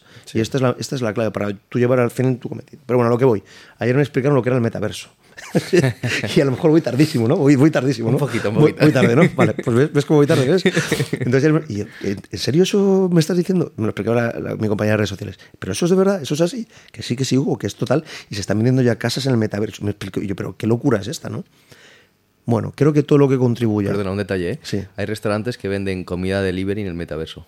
¿En serio? Sí. Es muy bestia, tío. O sea, tú puedes hacer un pedido y te llega a tu casa. Tú ahora, tú ahora lo, lo, tienes interiorizado, pero es que yo es de ayer. O sea, yo me enteré ayer, tío. te estoy flipando, ¿no? Entonces, me está diciendo esto, yo, yo era flipo y que se estaban vendiendo propiedades, islas en el metaverso.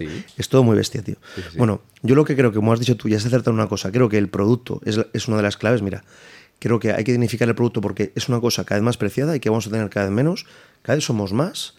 Cada vez yo no sé dónde la gente saca el dinero, pero hay gente que no tiene problemas con el dinero, con lo cual las cosas seguirán comprando, subirán mucho de precio y será muy difícil acceder a según qué cosas. Eso, como has dicho tú al principio, te lo compro. Y luego todo lo otro, pues yo creo que cuando tienes creatividad, oye, a mí me encantaría a lo mejor poder, igual que lo hacemos y ya lo hacía no sé si era Fernadería o bueno, y, Muñoz. Muchos cocineros hemos explotado el tema de algo que huela, ah, tal, pues a lo mejor si son unas gafas que te puedes simular un olor, sería la hostia. Evidentemente creo que será un ingrediente más para hacer algo, evidentemente como todo, al servicio del arte y, de, hacer cosas bonitas, creo que no hay nada que reste, sino todo suma. El tema de estas cosas es cuando se prostituyen y se utilizan ya por utilizar y llegar al caos de que gente no talentosa o caiga gente o, que no tenga nada que contar lo utilice para... Esto es, este es el, para la única diferenciación que caiga en las manos y por eso habrá diferenciación ¿no? de estas cosas. Yo tampoco entiendo mucho, como te digo, pero sí que las manos adecuadas con el talento y la sensibilidad que se requiere sean utilizadas, pues funcionará evidentemente. Claro, porque tocas todos los sentidos de una persona, no solamente el olfato, las papilas gustativas, sino también pues eh, todos los sensores de visión. Mira, a mí me encantaba un plato de David que hacía que era un era como en un reloj eran varios como cocinar como seis ocho tipos de manera una ostra y te sacaba un y decía bienvenidos a Francia de los no sé, de los 40, de los 50, ¿no? Sacaba un, un, ¿Se dice candelero o candelabro? Esto siempre. ¿Candelabro? candelabro, ¿no? Sacaba un candelabro de, plata con unas velas encendidas y ponía un, un, Bluetooth, un, altavoz pequeñito y ponía Edith Piaf, ¿no? La, la canción que era Rian o alguna de estas. Entonces, esto ya era un poco, estaba ya preparando David, esto es hace 10 años, ¿eh? estaba preparándose ya para el metaverso. Bueno, era una experiencia que tú estás comiendo esas ostras con la música parisina, con, con el candelabro así como en este look vintage, con las velas y tal. Bueno, pues a lo mejor eso tiene sentido, ¿no? Es como hacer una experiencia 360 de un plato, ¿no? También yo creo que sería cansado todos hacerlo así, sería un poco aburrido. Tiene que ser puntos o, ¿verdad? Sí, cada uno tendría que tener su valor diferencial. Yo creo que esto va a suceder y... Yo ahora mismo no sé de qué estoy hablando porque estoy en shock, o sea, yo, ahora mismo realmente estoy hablando contigo, pero no sé de qué estoy hablando. Pues en 10 años yo creo que esto va a tener bastante sentido. Y, lo dice mucha gente, o sea, que decir, ayer, eh, entre, lo estaba hablando con varios amigos, en, no, no, pero uh, claro, esto es el futuro. Claro, entonces no, es que lo dijera uno, no había un loco, había unos cuantos. Con lo que yo entiendo que ya cuando hay muchos locos ya algo tiene, algo tiene de, de certeza. Y ahora comentándomelo tú. De hecho, no sé si sabes que Facebook ya no se llama Facebook, se llama Meta. Es verdad, se llama Meta, sí. Y ha cambiado por, por todo el tema de metaverso, porque están creando el metaverso más grande del mundo. Dios mío, qué si Facebook es una de las compañías más grandes del mundo. ¿Y está apostando por ahí? Algo, algo habrá. Sí, sí. Algo y creo que va a influenciar mucho, y tampoco quiero repetirme, pero va a influenciar mucho la gastronomía. Obviamente en, otros, en otros negocios y otros sectores también, pero la gastronomía va a tener mucho de qué hablar, igual que lo ha tenido las redes sociales al final. Es un altavoz para todos, ¿no? Sí, claro. A ti a lo mejor hace años te cuentan lo que iba a ser Instagram o, o Twitter hace 15 años y dices, esto, que esto no lo veo yo el futuro, ¿no? Que la gente, y mira luego cómo, cómo, cómo funciona, ¿no? O TikTok o lo que sea, ¿no? Pues a lo mejor, evidentemente, tienes toda la razón en que eso un día lo usaremos. O, por ejemplo, el tema de los podcasts. No sé si conoces que hay, hay muchísimos restaurantes que tienen sus propios podcasts. Yo como restaurante no, pero sí que yo, por ejemplo, a vosotros escucho y sí que escucho, me, gusta muchas veces, va siempre con la música y tal, y al final eh, cuando viajas en un avión o tal, me gusta mucho ir con podcast, porque al final sabes, eliges lo que, el tema del que se va a hablar y me parece... Se aprende mucho de lo que, algo súper concreto que te gusta.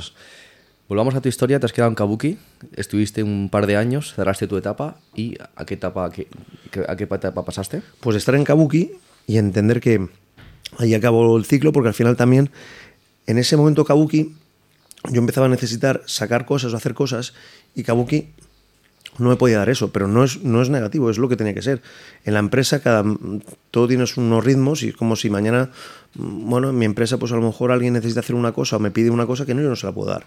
Yo ni la pedí, ¿eh? pero era, yo entendí que, que no podía ser allí, salí de Kabuki y, y, empezamos un proyecto que se llamaba Shiku, unos restaurantes japoneses y la verdad es que ahí poco a poco había una carta en el restaurante amplia y yo tenía una espita, bueno, que todavía tengo, y yo cuando empezaba a tener confianza con según que clientes, me iba al mercado con la Vespa, compraba cosas y hacía mi pequeño restaurante dentro de ese restaurante.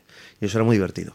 ¿Cómo, porque, es eso? Pues era, había una carta, claro, entonces para mí es tremendamente importante trabajar la temporada sí. y, y, entender lo que está pasando en el mercado para cocinar.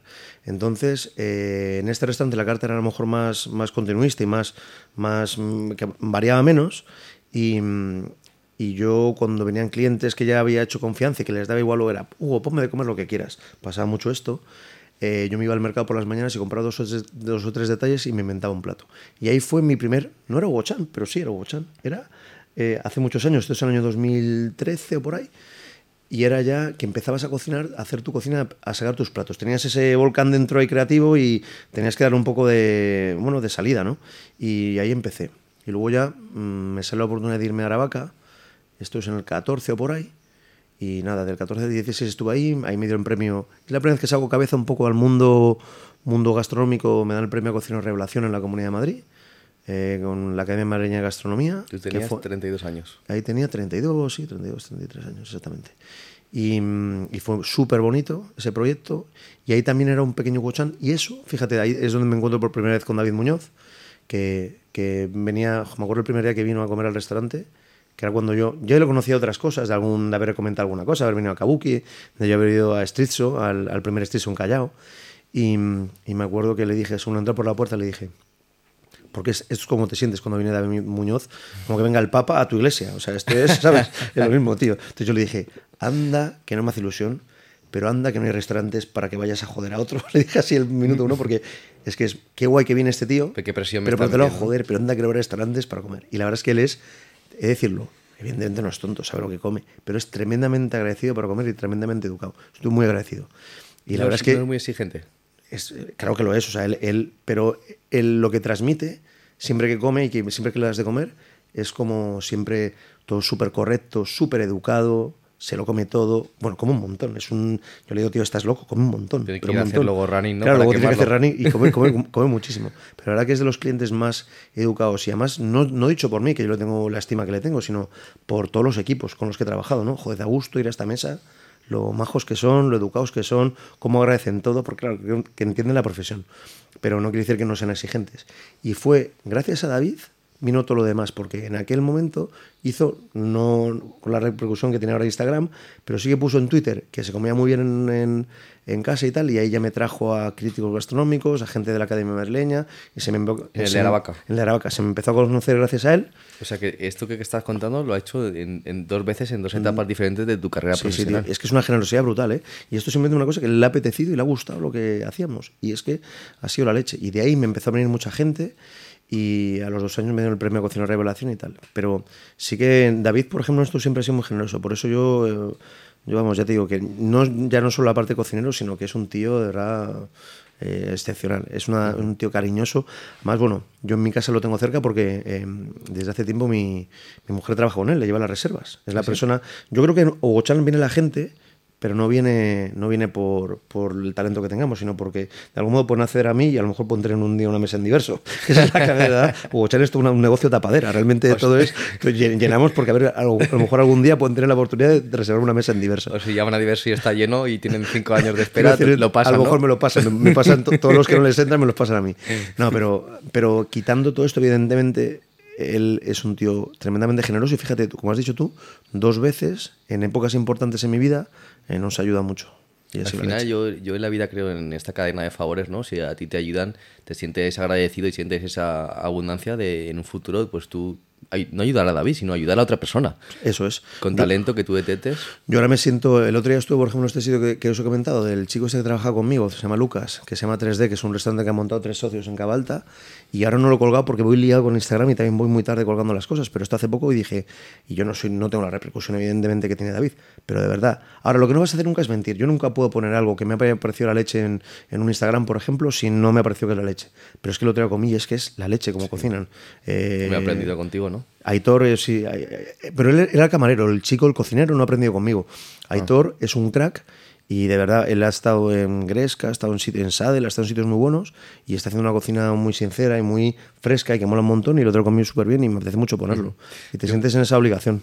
Yo estoy un poco en la línea que comentas tú y yo también me siento muy agradecido de la gente que me ha ayudado a, a, las cosas que, muy entre comillas, eh, hemos logrado en en Class y al final también me siento, como tú dices, en deuda no con ellos, sino con en deuda de ayudar a otros, ¿no? Y al final yo creo que es una cadena, una cadena de, como digo yo, ¿no? de abundancia, que sigues ayudando a la gente y al final creo que es súper bonito, ¿no? Porque creo que es imposible llegar mm, sin que nadie te apoye, sin que nadie crea en ti.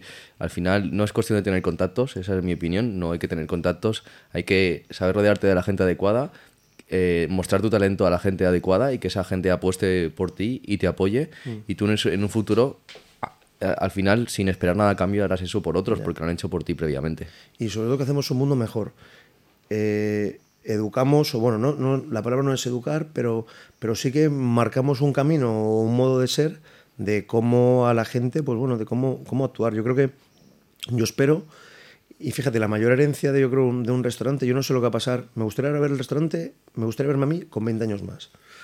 Bueno, pues yo espero estar en una barquita en Menorca eh, tomando una lata de mejillones, una lata de mejillones. Eso, no, no, digo, no estoy hablando de un yate, te estoy hablando de una barquita tomando unos mejillones y teniendo tiempo te Pega, ¿eh? Te pega, Eso, eso, estaría bien. Em, y, y, ver que la gente que ha trabajado contigo es talentosa, le va bien y que estos están haciendo lo mismo que yo hice y dentro de mis errores, que oye, también los tengo, ¿eh? yo también tengo, tengo lo mío, pero eh, que es gente que está haciendo un mundo un poco mejor.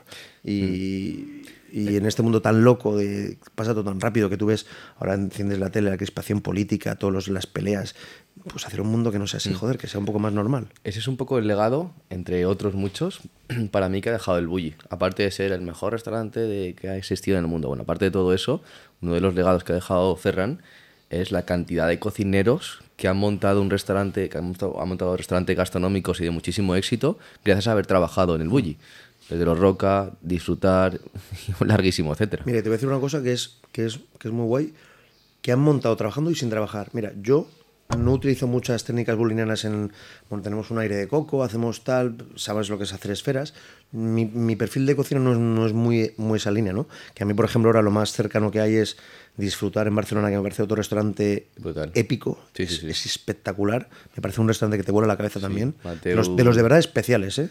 Sí, Oriol, Mateo. Y además que son gente humilde. Bueno, si les conoces, son humildes, son gente de 11. Sí, Son, todos. tenemos la suerte de que son profesores de nuestro máster de cocina profesional. Ah, bueno. Y estuvimos ahí una semana metidos en disfrutar grabando. Y ya no digo cómo cocinan, sino lo profesionales que son. Profesional. Y buena gente, ¿eh? Y buena gente, humildes, cercanos. Me acuerdo, cuando estuve, me gustó mucho la gamba roja que hacían. Joder, vaya gamba, ¿eh? Uriol me dijo, el, me dio el proveedor el minuto uno joder, me sabe mal, no, no, toma, toma, te, lo paso, llamaré de mi parte, tal. Gente, aparte, con un talento brutal y, especial. Pues volviendo al hilo de eso, de, de, lo de haber cocinado con el bulli sin haber estado, yo, por ejemplo, nosotros hacemos una ensalada rusa en Hugo Chani, es una base que hacemos con una mayonesa de lata, con la cita de las latas que habitualmente tenemos del atún, partimos con una yemita y montamos una mayonesa que ya recuerda ensaladilla. Y encima ponemos un guisán del maresme, una papa canaria, tal. Eso no es técnica boliniana, pero sí es una idea de lo que llamó Ferran de la deconstrucción.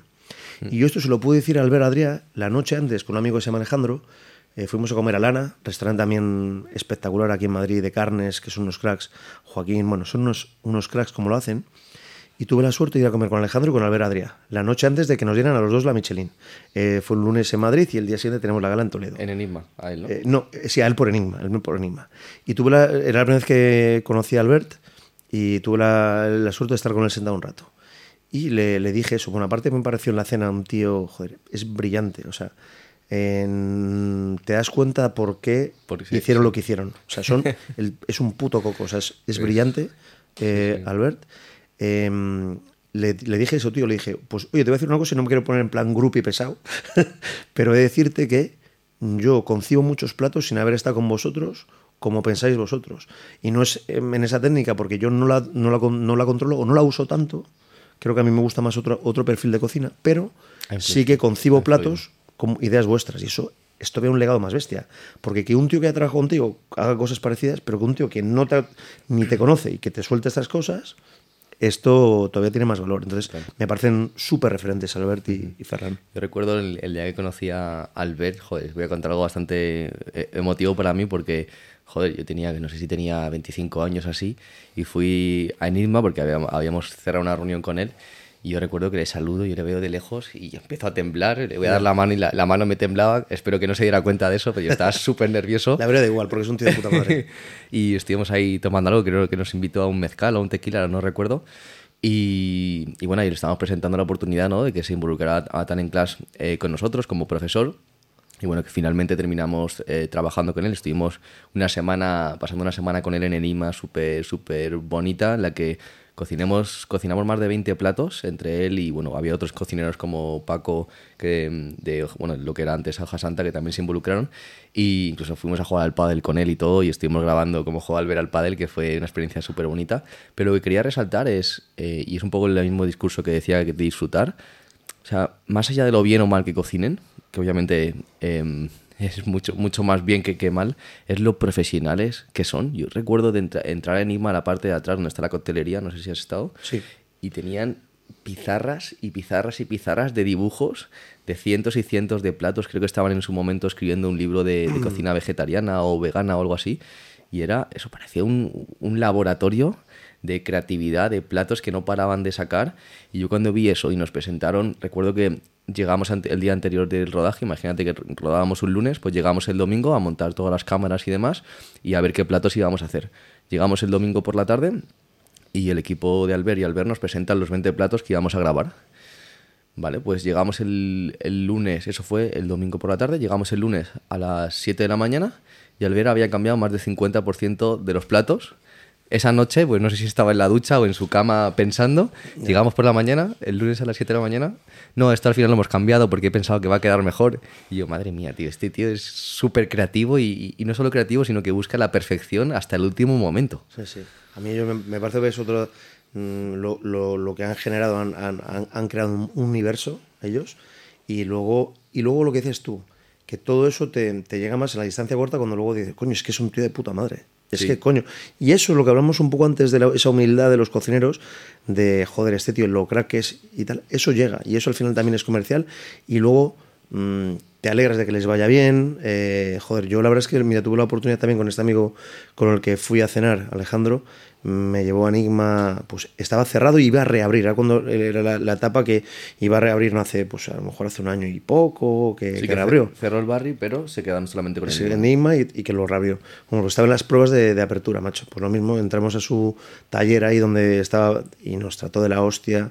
Eh, y claro, yo como digo, soy grupi de pocos, pero es que a mí Albert Adrià me parece uno de los tíos que ha hecho mucho por la cocina y creo también esto, lo, lo que creo del barri, me parece crear tantos restaurantes de tanto nivel. ¿La misma es, zona? En la misma zona, eso me parece eh, envidiable y, y, de un talento brutal, ¿no? Y de poder llevar todas sus ideas con un denominador común que es el talento suyo y su discurso bajarlo a mexicano, a japonés, ¿qué quieres que haga? ¿A qué quieres, como lo de España en la época que ganamos al Mundial de Fútbol, eh, soy España, ¿qué quieres que te gane? Bueno, pues esto, ¿a qué, qué quieres que haga de la hostia? Porque sí. tenía ese talento él, de qué concepto de negocio, me voy a Turquía un mes y te monto el mejor turco en, en, en Barcelona que puedas ver en tu vida.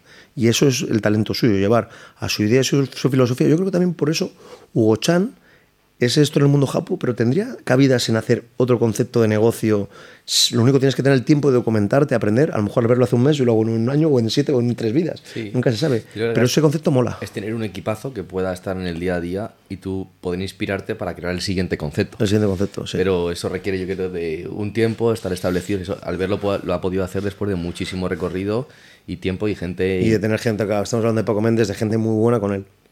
Eso es. Es así. Pero al final yo creo que el nombre de Albert atrae talento.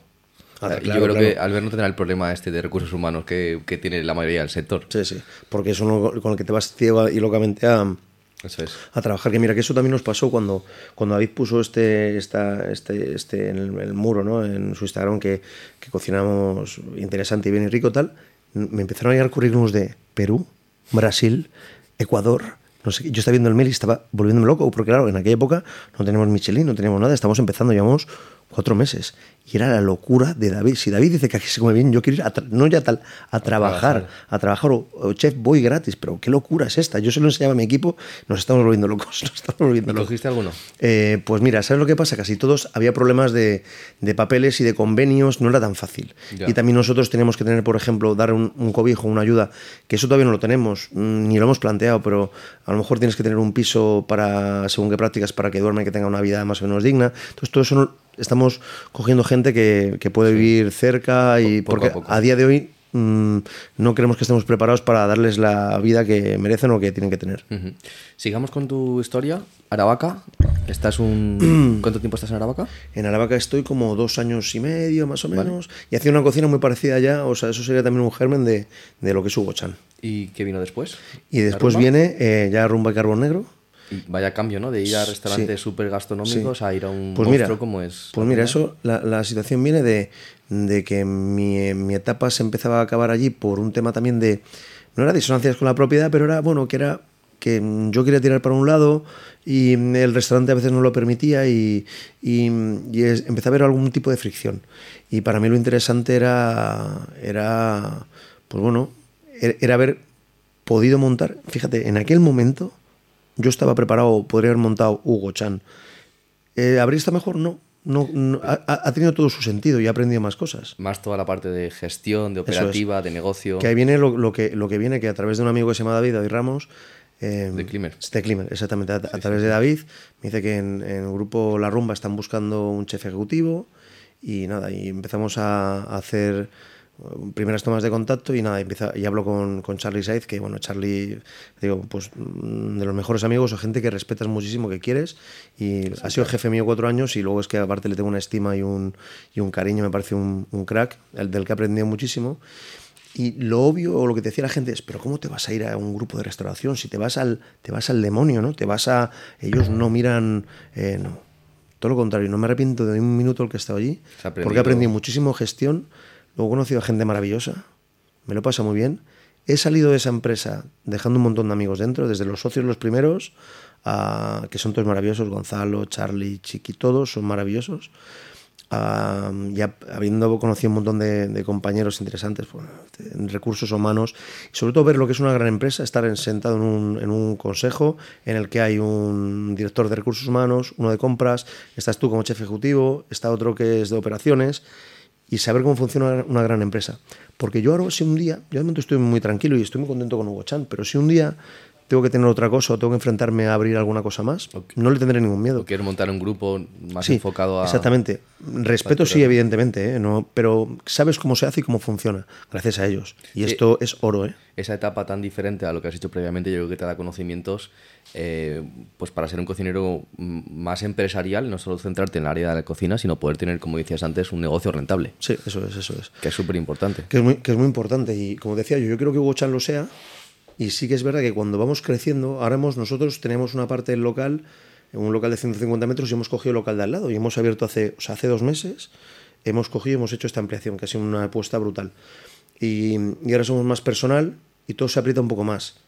Pero estamos súper contentos. Pero sí que a lo mejor algún día eh, nos apetece hacer otra cosa, que será algo divertidísimo, cachondo, que será en línea del restaurante, pero a lo mejor, bueno, yo creo que ha pasado, ¿no? David tiene su street show, eh, eh, otros cocineros van haciendo su restaurante de alta costura y luego su pretaporte, ¿no? Sí. Bueno, pues un poco esa idea y, y que sí que me apetece hacer eso, pero sobre todo por una inquietud que es lo interesante. El número luego llega, créeme, ¿eh?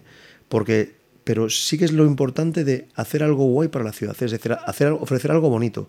Pero es que muchas veces pensamos que, no está, que está reñido el ser un sitio rentable o hacer algo, una cocina, parece que está reñido hacer una buena cocina con un sitio que sea rentable. Y no estoy de acuerdo. Lo que sí que es verdad que en, los perfiles de Michelin, cuando tú tienes mucho personal, pues todo al final eso te, te devora tu, tu margen.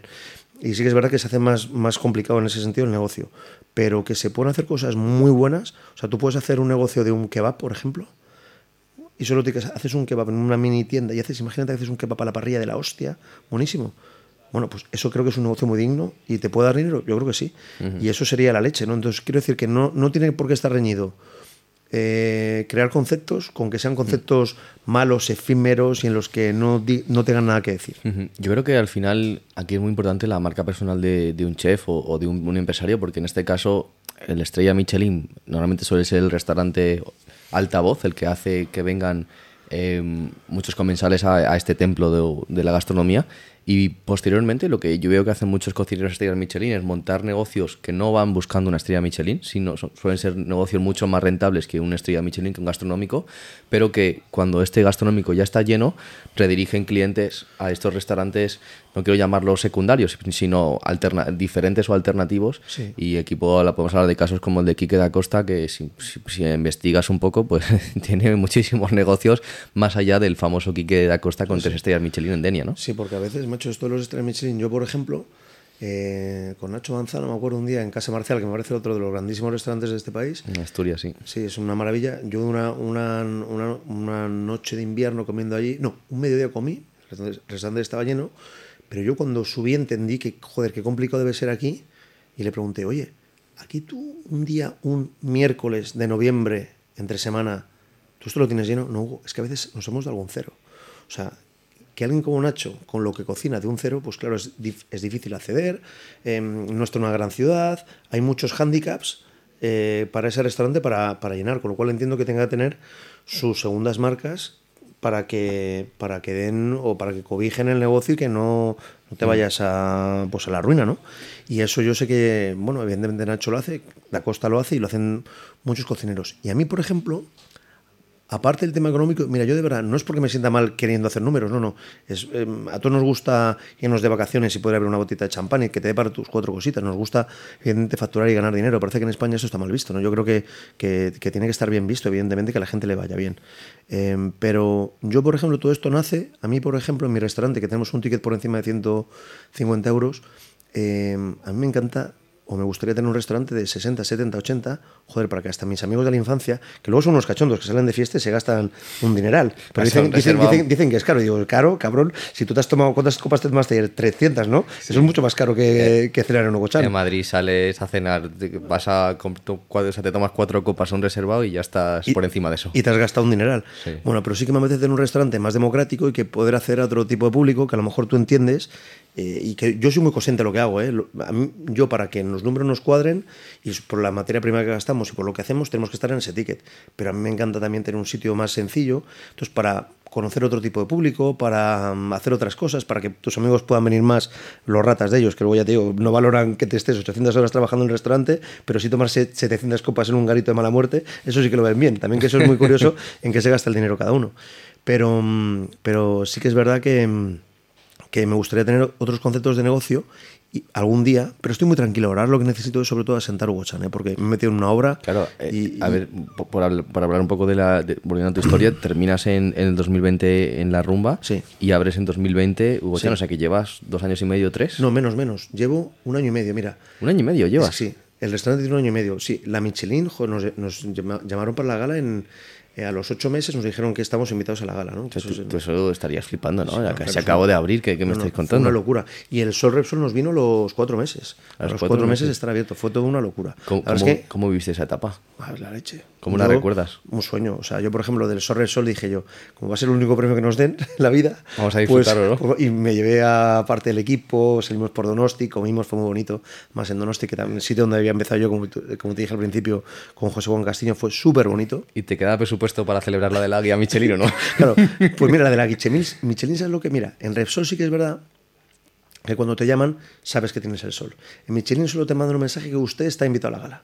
Entonces, por no gafarlo, yo escuché de todo, ¿no? Eso al final te informas, te, te, te, llaman. Con uno, con otro. Y te informas, oye, ¿qué pasa? ¿Te, han llamado a la gala? ¿Voy a tener estrella? Frena, porque puede ser con calma con calma. ¿Hay posibilidades? Puede haberlas. Puede ser una mención, ¿no? pero puede ser que simplemente porque le gusta lo que haces y es el primer año, pues te, llaman. Puede haber sido cualquier cosa. Entonces yo, por no gafarlo, el, el, premio de Repsol sí que me llevé aparte del equipo, porque como creía que era muy importante que ellos habían sido parte de todo esto, pues pasándolo bien, fuimos a comer a Zuberoa, lo pasamos eh, de la leche. Y en cambio la Michelin solo fui yo con mi chica porque sabía que si cerraba el restaurante y me iba el equipo a, a Toledo, ¿sabes? era como gafar el acto y yo estoy seguro que si lo iba a cerrar no nos da la estrella. entonces, entonces lo que hice fue directamente el que el servicio se quedó el restaurante abierto, porque la verdad es que tengo un equipazo, ¿eh? Se quedó la directora Leticia con Alvar, con Álvaro, con los chicos, el- los jefes de cocina y la gente potente que tengo en el restaurante que da gusto y yo me fui a Toledo a la gala, porque sabía que si les invitaba o cerraba el restaurante para ir a Michelin, podía torcer todo. Yo soy muy de estos supersticiosos. Yo cuando estudiaba era la típica, mañana me pruebo el examen si meto esta pelota en la papelera, en mi cuarto de meditación. Yo era muy de esas cosas. Y en esto lo mismo dije yo, ya verás tú como Lo gafo, ¿no? como lo gafo, lo gafo. Aunque no tuviera mucho sentido porque evidentemente la estrella estaría dada de, de hace tiempo y eso ya se sabría. Yo no, pero... ¿Y cómo, ellos- cómo recuerdas ese momento en el cual tú estás en, pues, en las gradas ¿no? de, de- de la gala Michelin y mencionan tu nombre de que has Claro, claro. Michelin? Yo de- detrás tenía a Elena Arzac, de repente vi a Camarena por ahí, está tal, y yo estoy aquí con todos estos. La de Rick, sí, sí. Sí, sí, yo estoy, con- yo estoy tal. eh, por la noche, y antes de esto, quiero decir, por la noche, después ya de la estrella, eh, me dice Neko Hacha, se pase, oye Hugo, me gustaría mucho ir un día a tu restaurante, joder, enhorabuena, tal. Javi de Collar de Pau, que ya le conocía, estaba por ahí con su mujer, con Amaranta y tal. Y dijo, estoy al lado de todas estas bestias yo. Sí, tío, con cinco estrellas Michelin te diga Claro, eso, ¿no? claro, claro, es la hostia. Pero sí que es verdad que cuando, yo cuando estaba eh, sentado y cuando dice mi nombre y dice Hugo Chan, yo bajo y es como no me entero de absolutamente nada.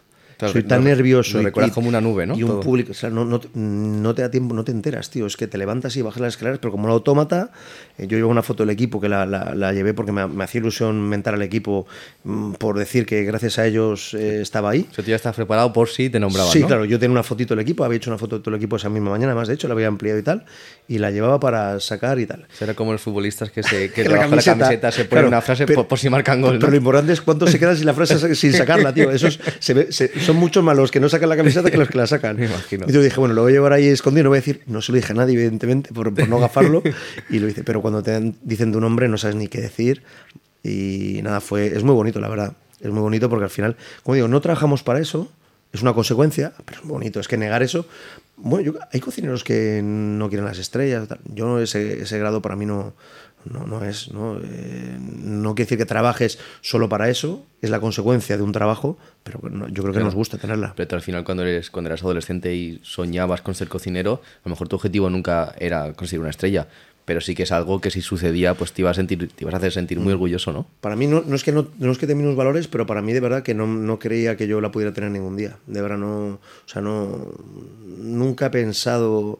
Para mí ha sido como un sueño y todavía muchas veces, mm, o sea, vamos, yo no soy el primero que no, no, no vas todo el día como el carnet. No, yo, ¿Y, y cuál fue la primera llamada que recibiste o que hiciste tú? pues mira, ¿Tu familia, Fue, amigos? fue muy bonito, mira. Estaba tan liado, mi familia estaba en mujer allí, pero la primera llamada que tuve en la gala fue de Ricardo de Kabuki, la primera. Que eso fue muy bonito. Eso fue muy bonito.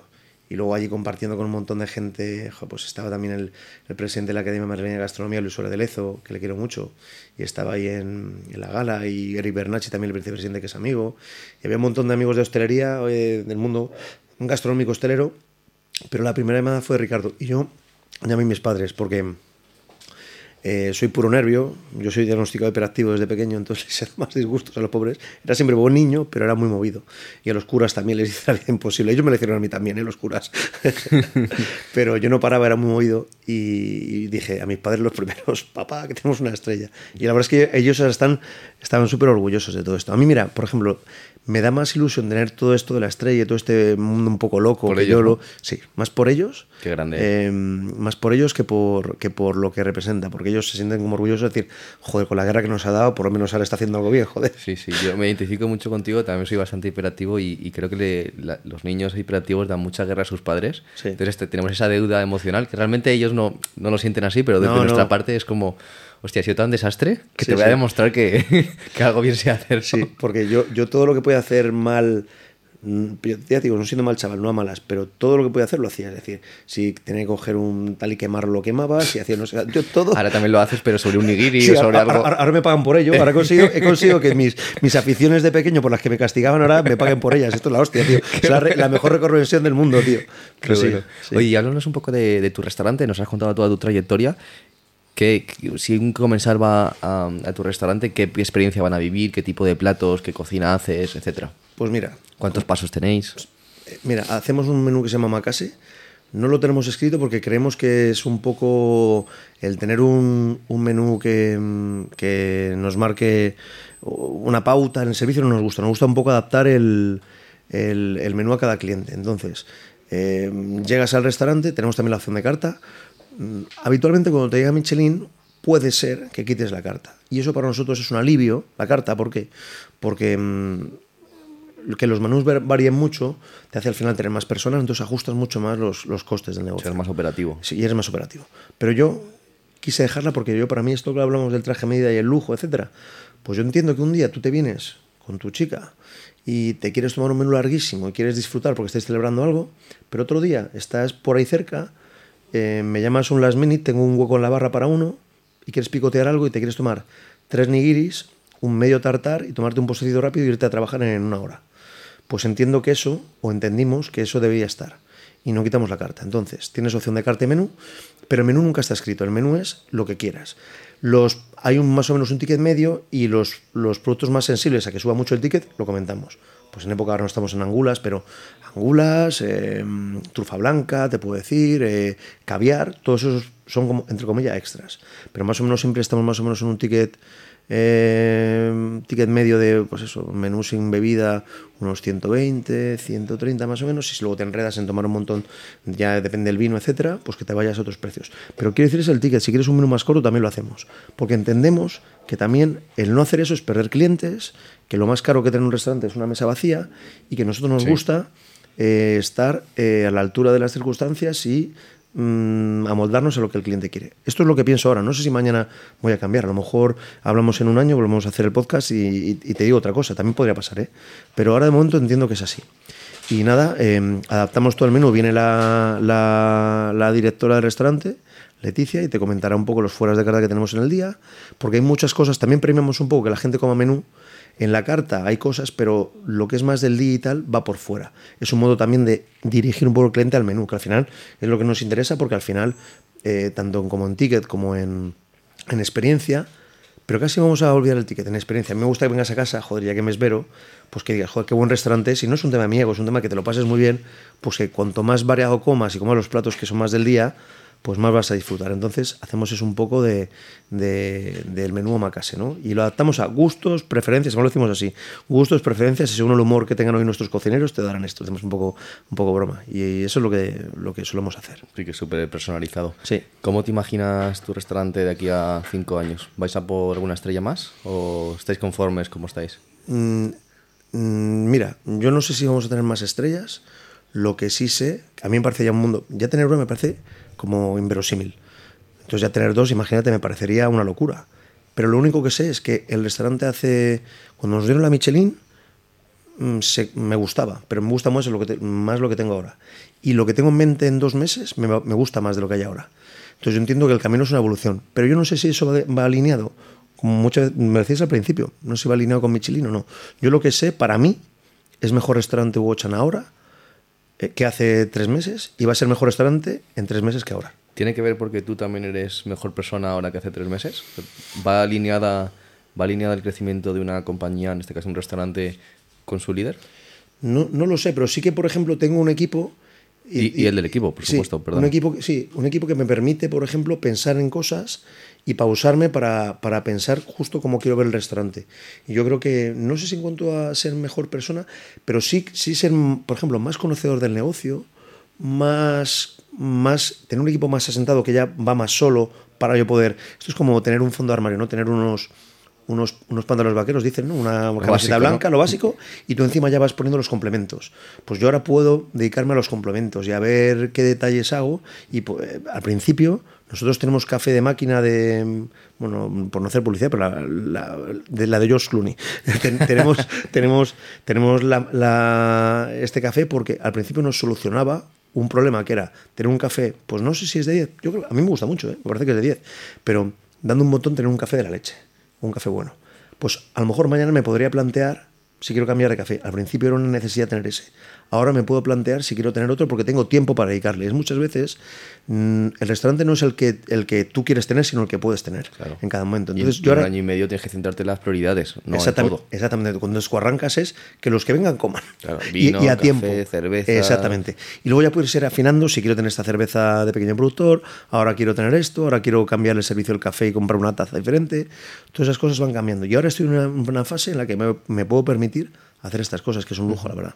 No sé si te sientes cómodo ya en la etapa final del podcast para ir cerrando hablando de números o es algo que prefieres no entrar. No, no, sí. ¿Cu- ¿Cuánto puede llegar a facturar un restaurante estrella Michelin? Claro, yo creo que va, va mucho, depende de, de- de cada restaurante. Además, los números de cualquier restaurante, yo creo que si uno hace unas cuentas más o menos y crea una tendencia de ver, etcétera, pero em, nosotros, eh, en función del, del mes, varía mucho los meses, ¿no? Según cómo vayan los meses, y también eh, la alegría, nosotros al dejar, lo que pasa en nuestros restaurantes es que al dejar un poco a, la opción del, del cliente, que quiere comer, no es lo mismo un ticket de carta que quiere picar alguna cosa, de un menú súper largo, y también nosotros, ¿sabes lo que nos varía mucho el ticket?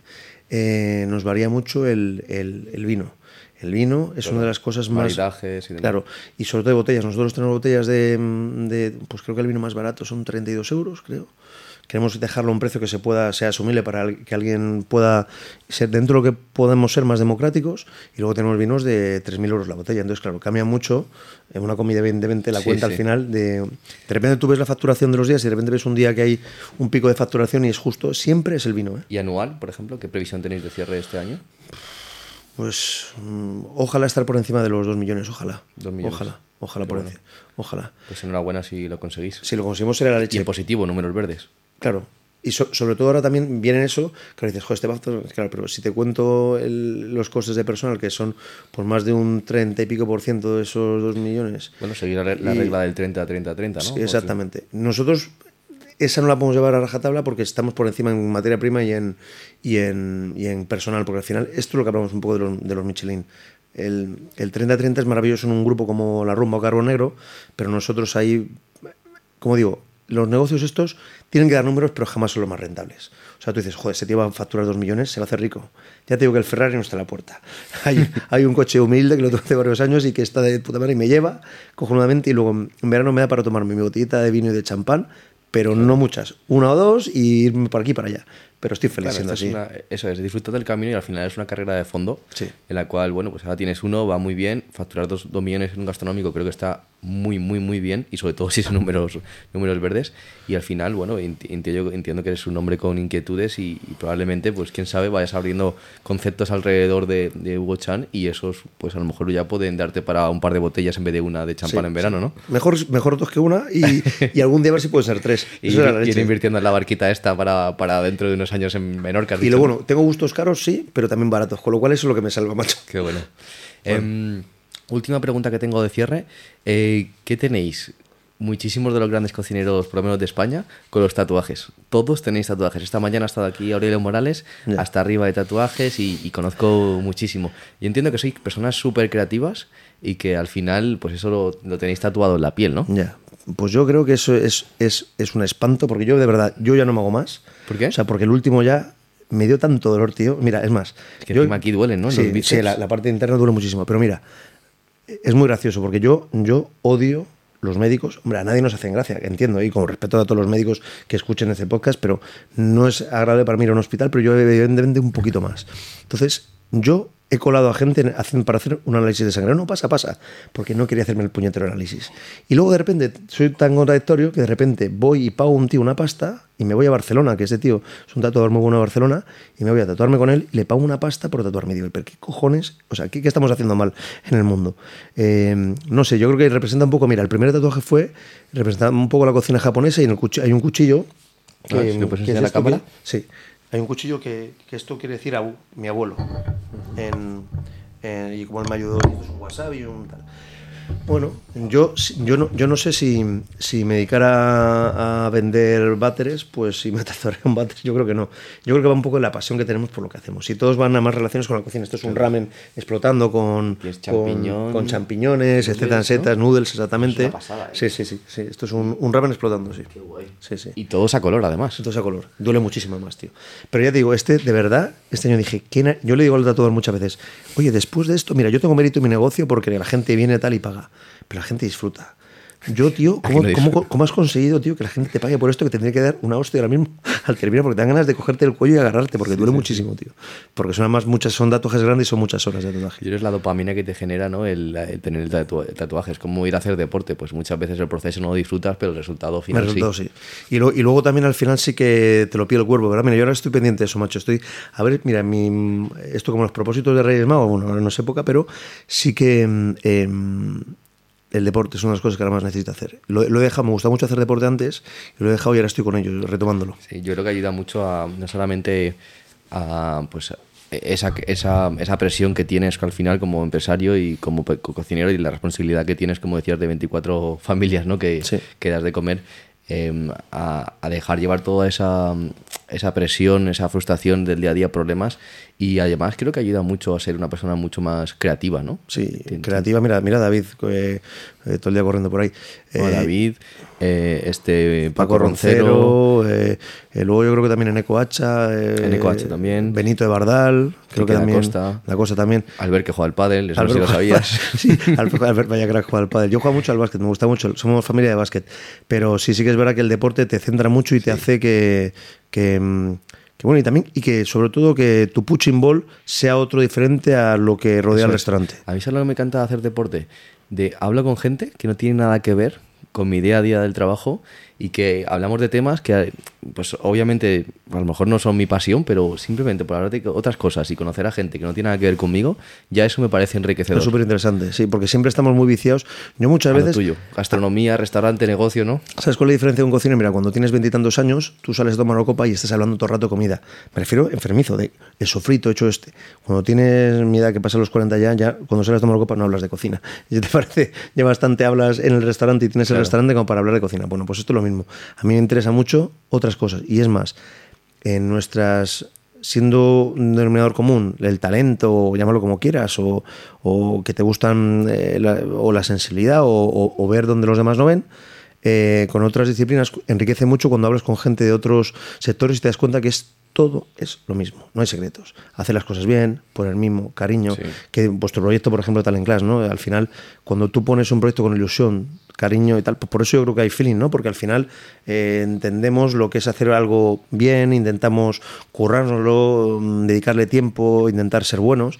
Al final tienes muchas cosas en común y es muy enriquecedor hablar con gente de otras cosas, no solo de cocina, que si no sería tremendamente aburrido el mundo. Totalmente. Las cosas cuestan mucho trabajo y esfuerzo y al final hay que hacerlas bien, no hacerlas rápido, y corriendo, porque si no eres, uno más, eres El un fuego lento, más. el sofrito se hace fuego- eh, hay que hacerlo a fuego lento todo. Total. Entonces yo creo que hay que centrarse en calidad y no en cantidad. Es verdad, estoy de acuerdo. Y con esto cerramos el podcast. Un verdadero placer conocer, ¿eh? haber conocido tu historia. Placer enorme. Y creo que muchísima gente va a aprender un poco de, de tu recorrido. Espero que valga, espero que valga, no haber sido un pesado. Sí, sí, sí. Te lo pasamos antes de lanzarlo. Bueno, placer, ¿eh? Igualmente.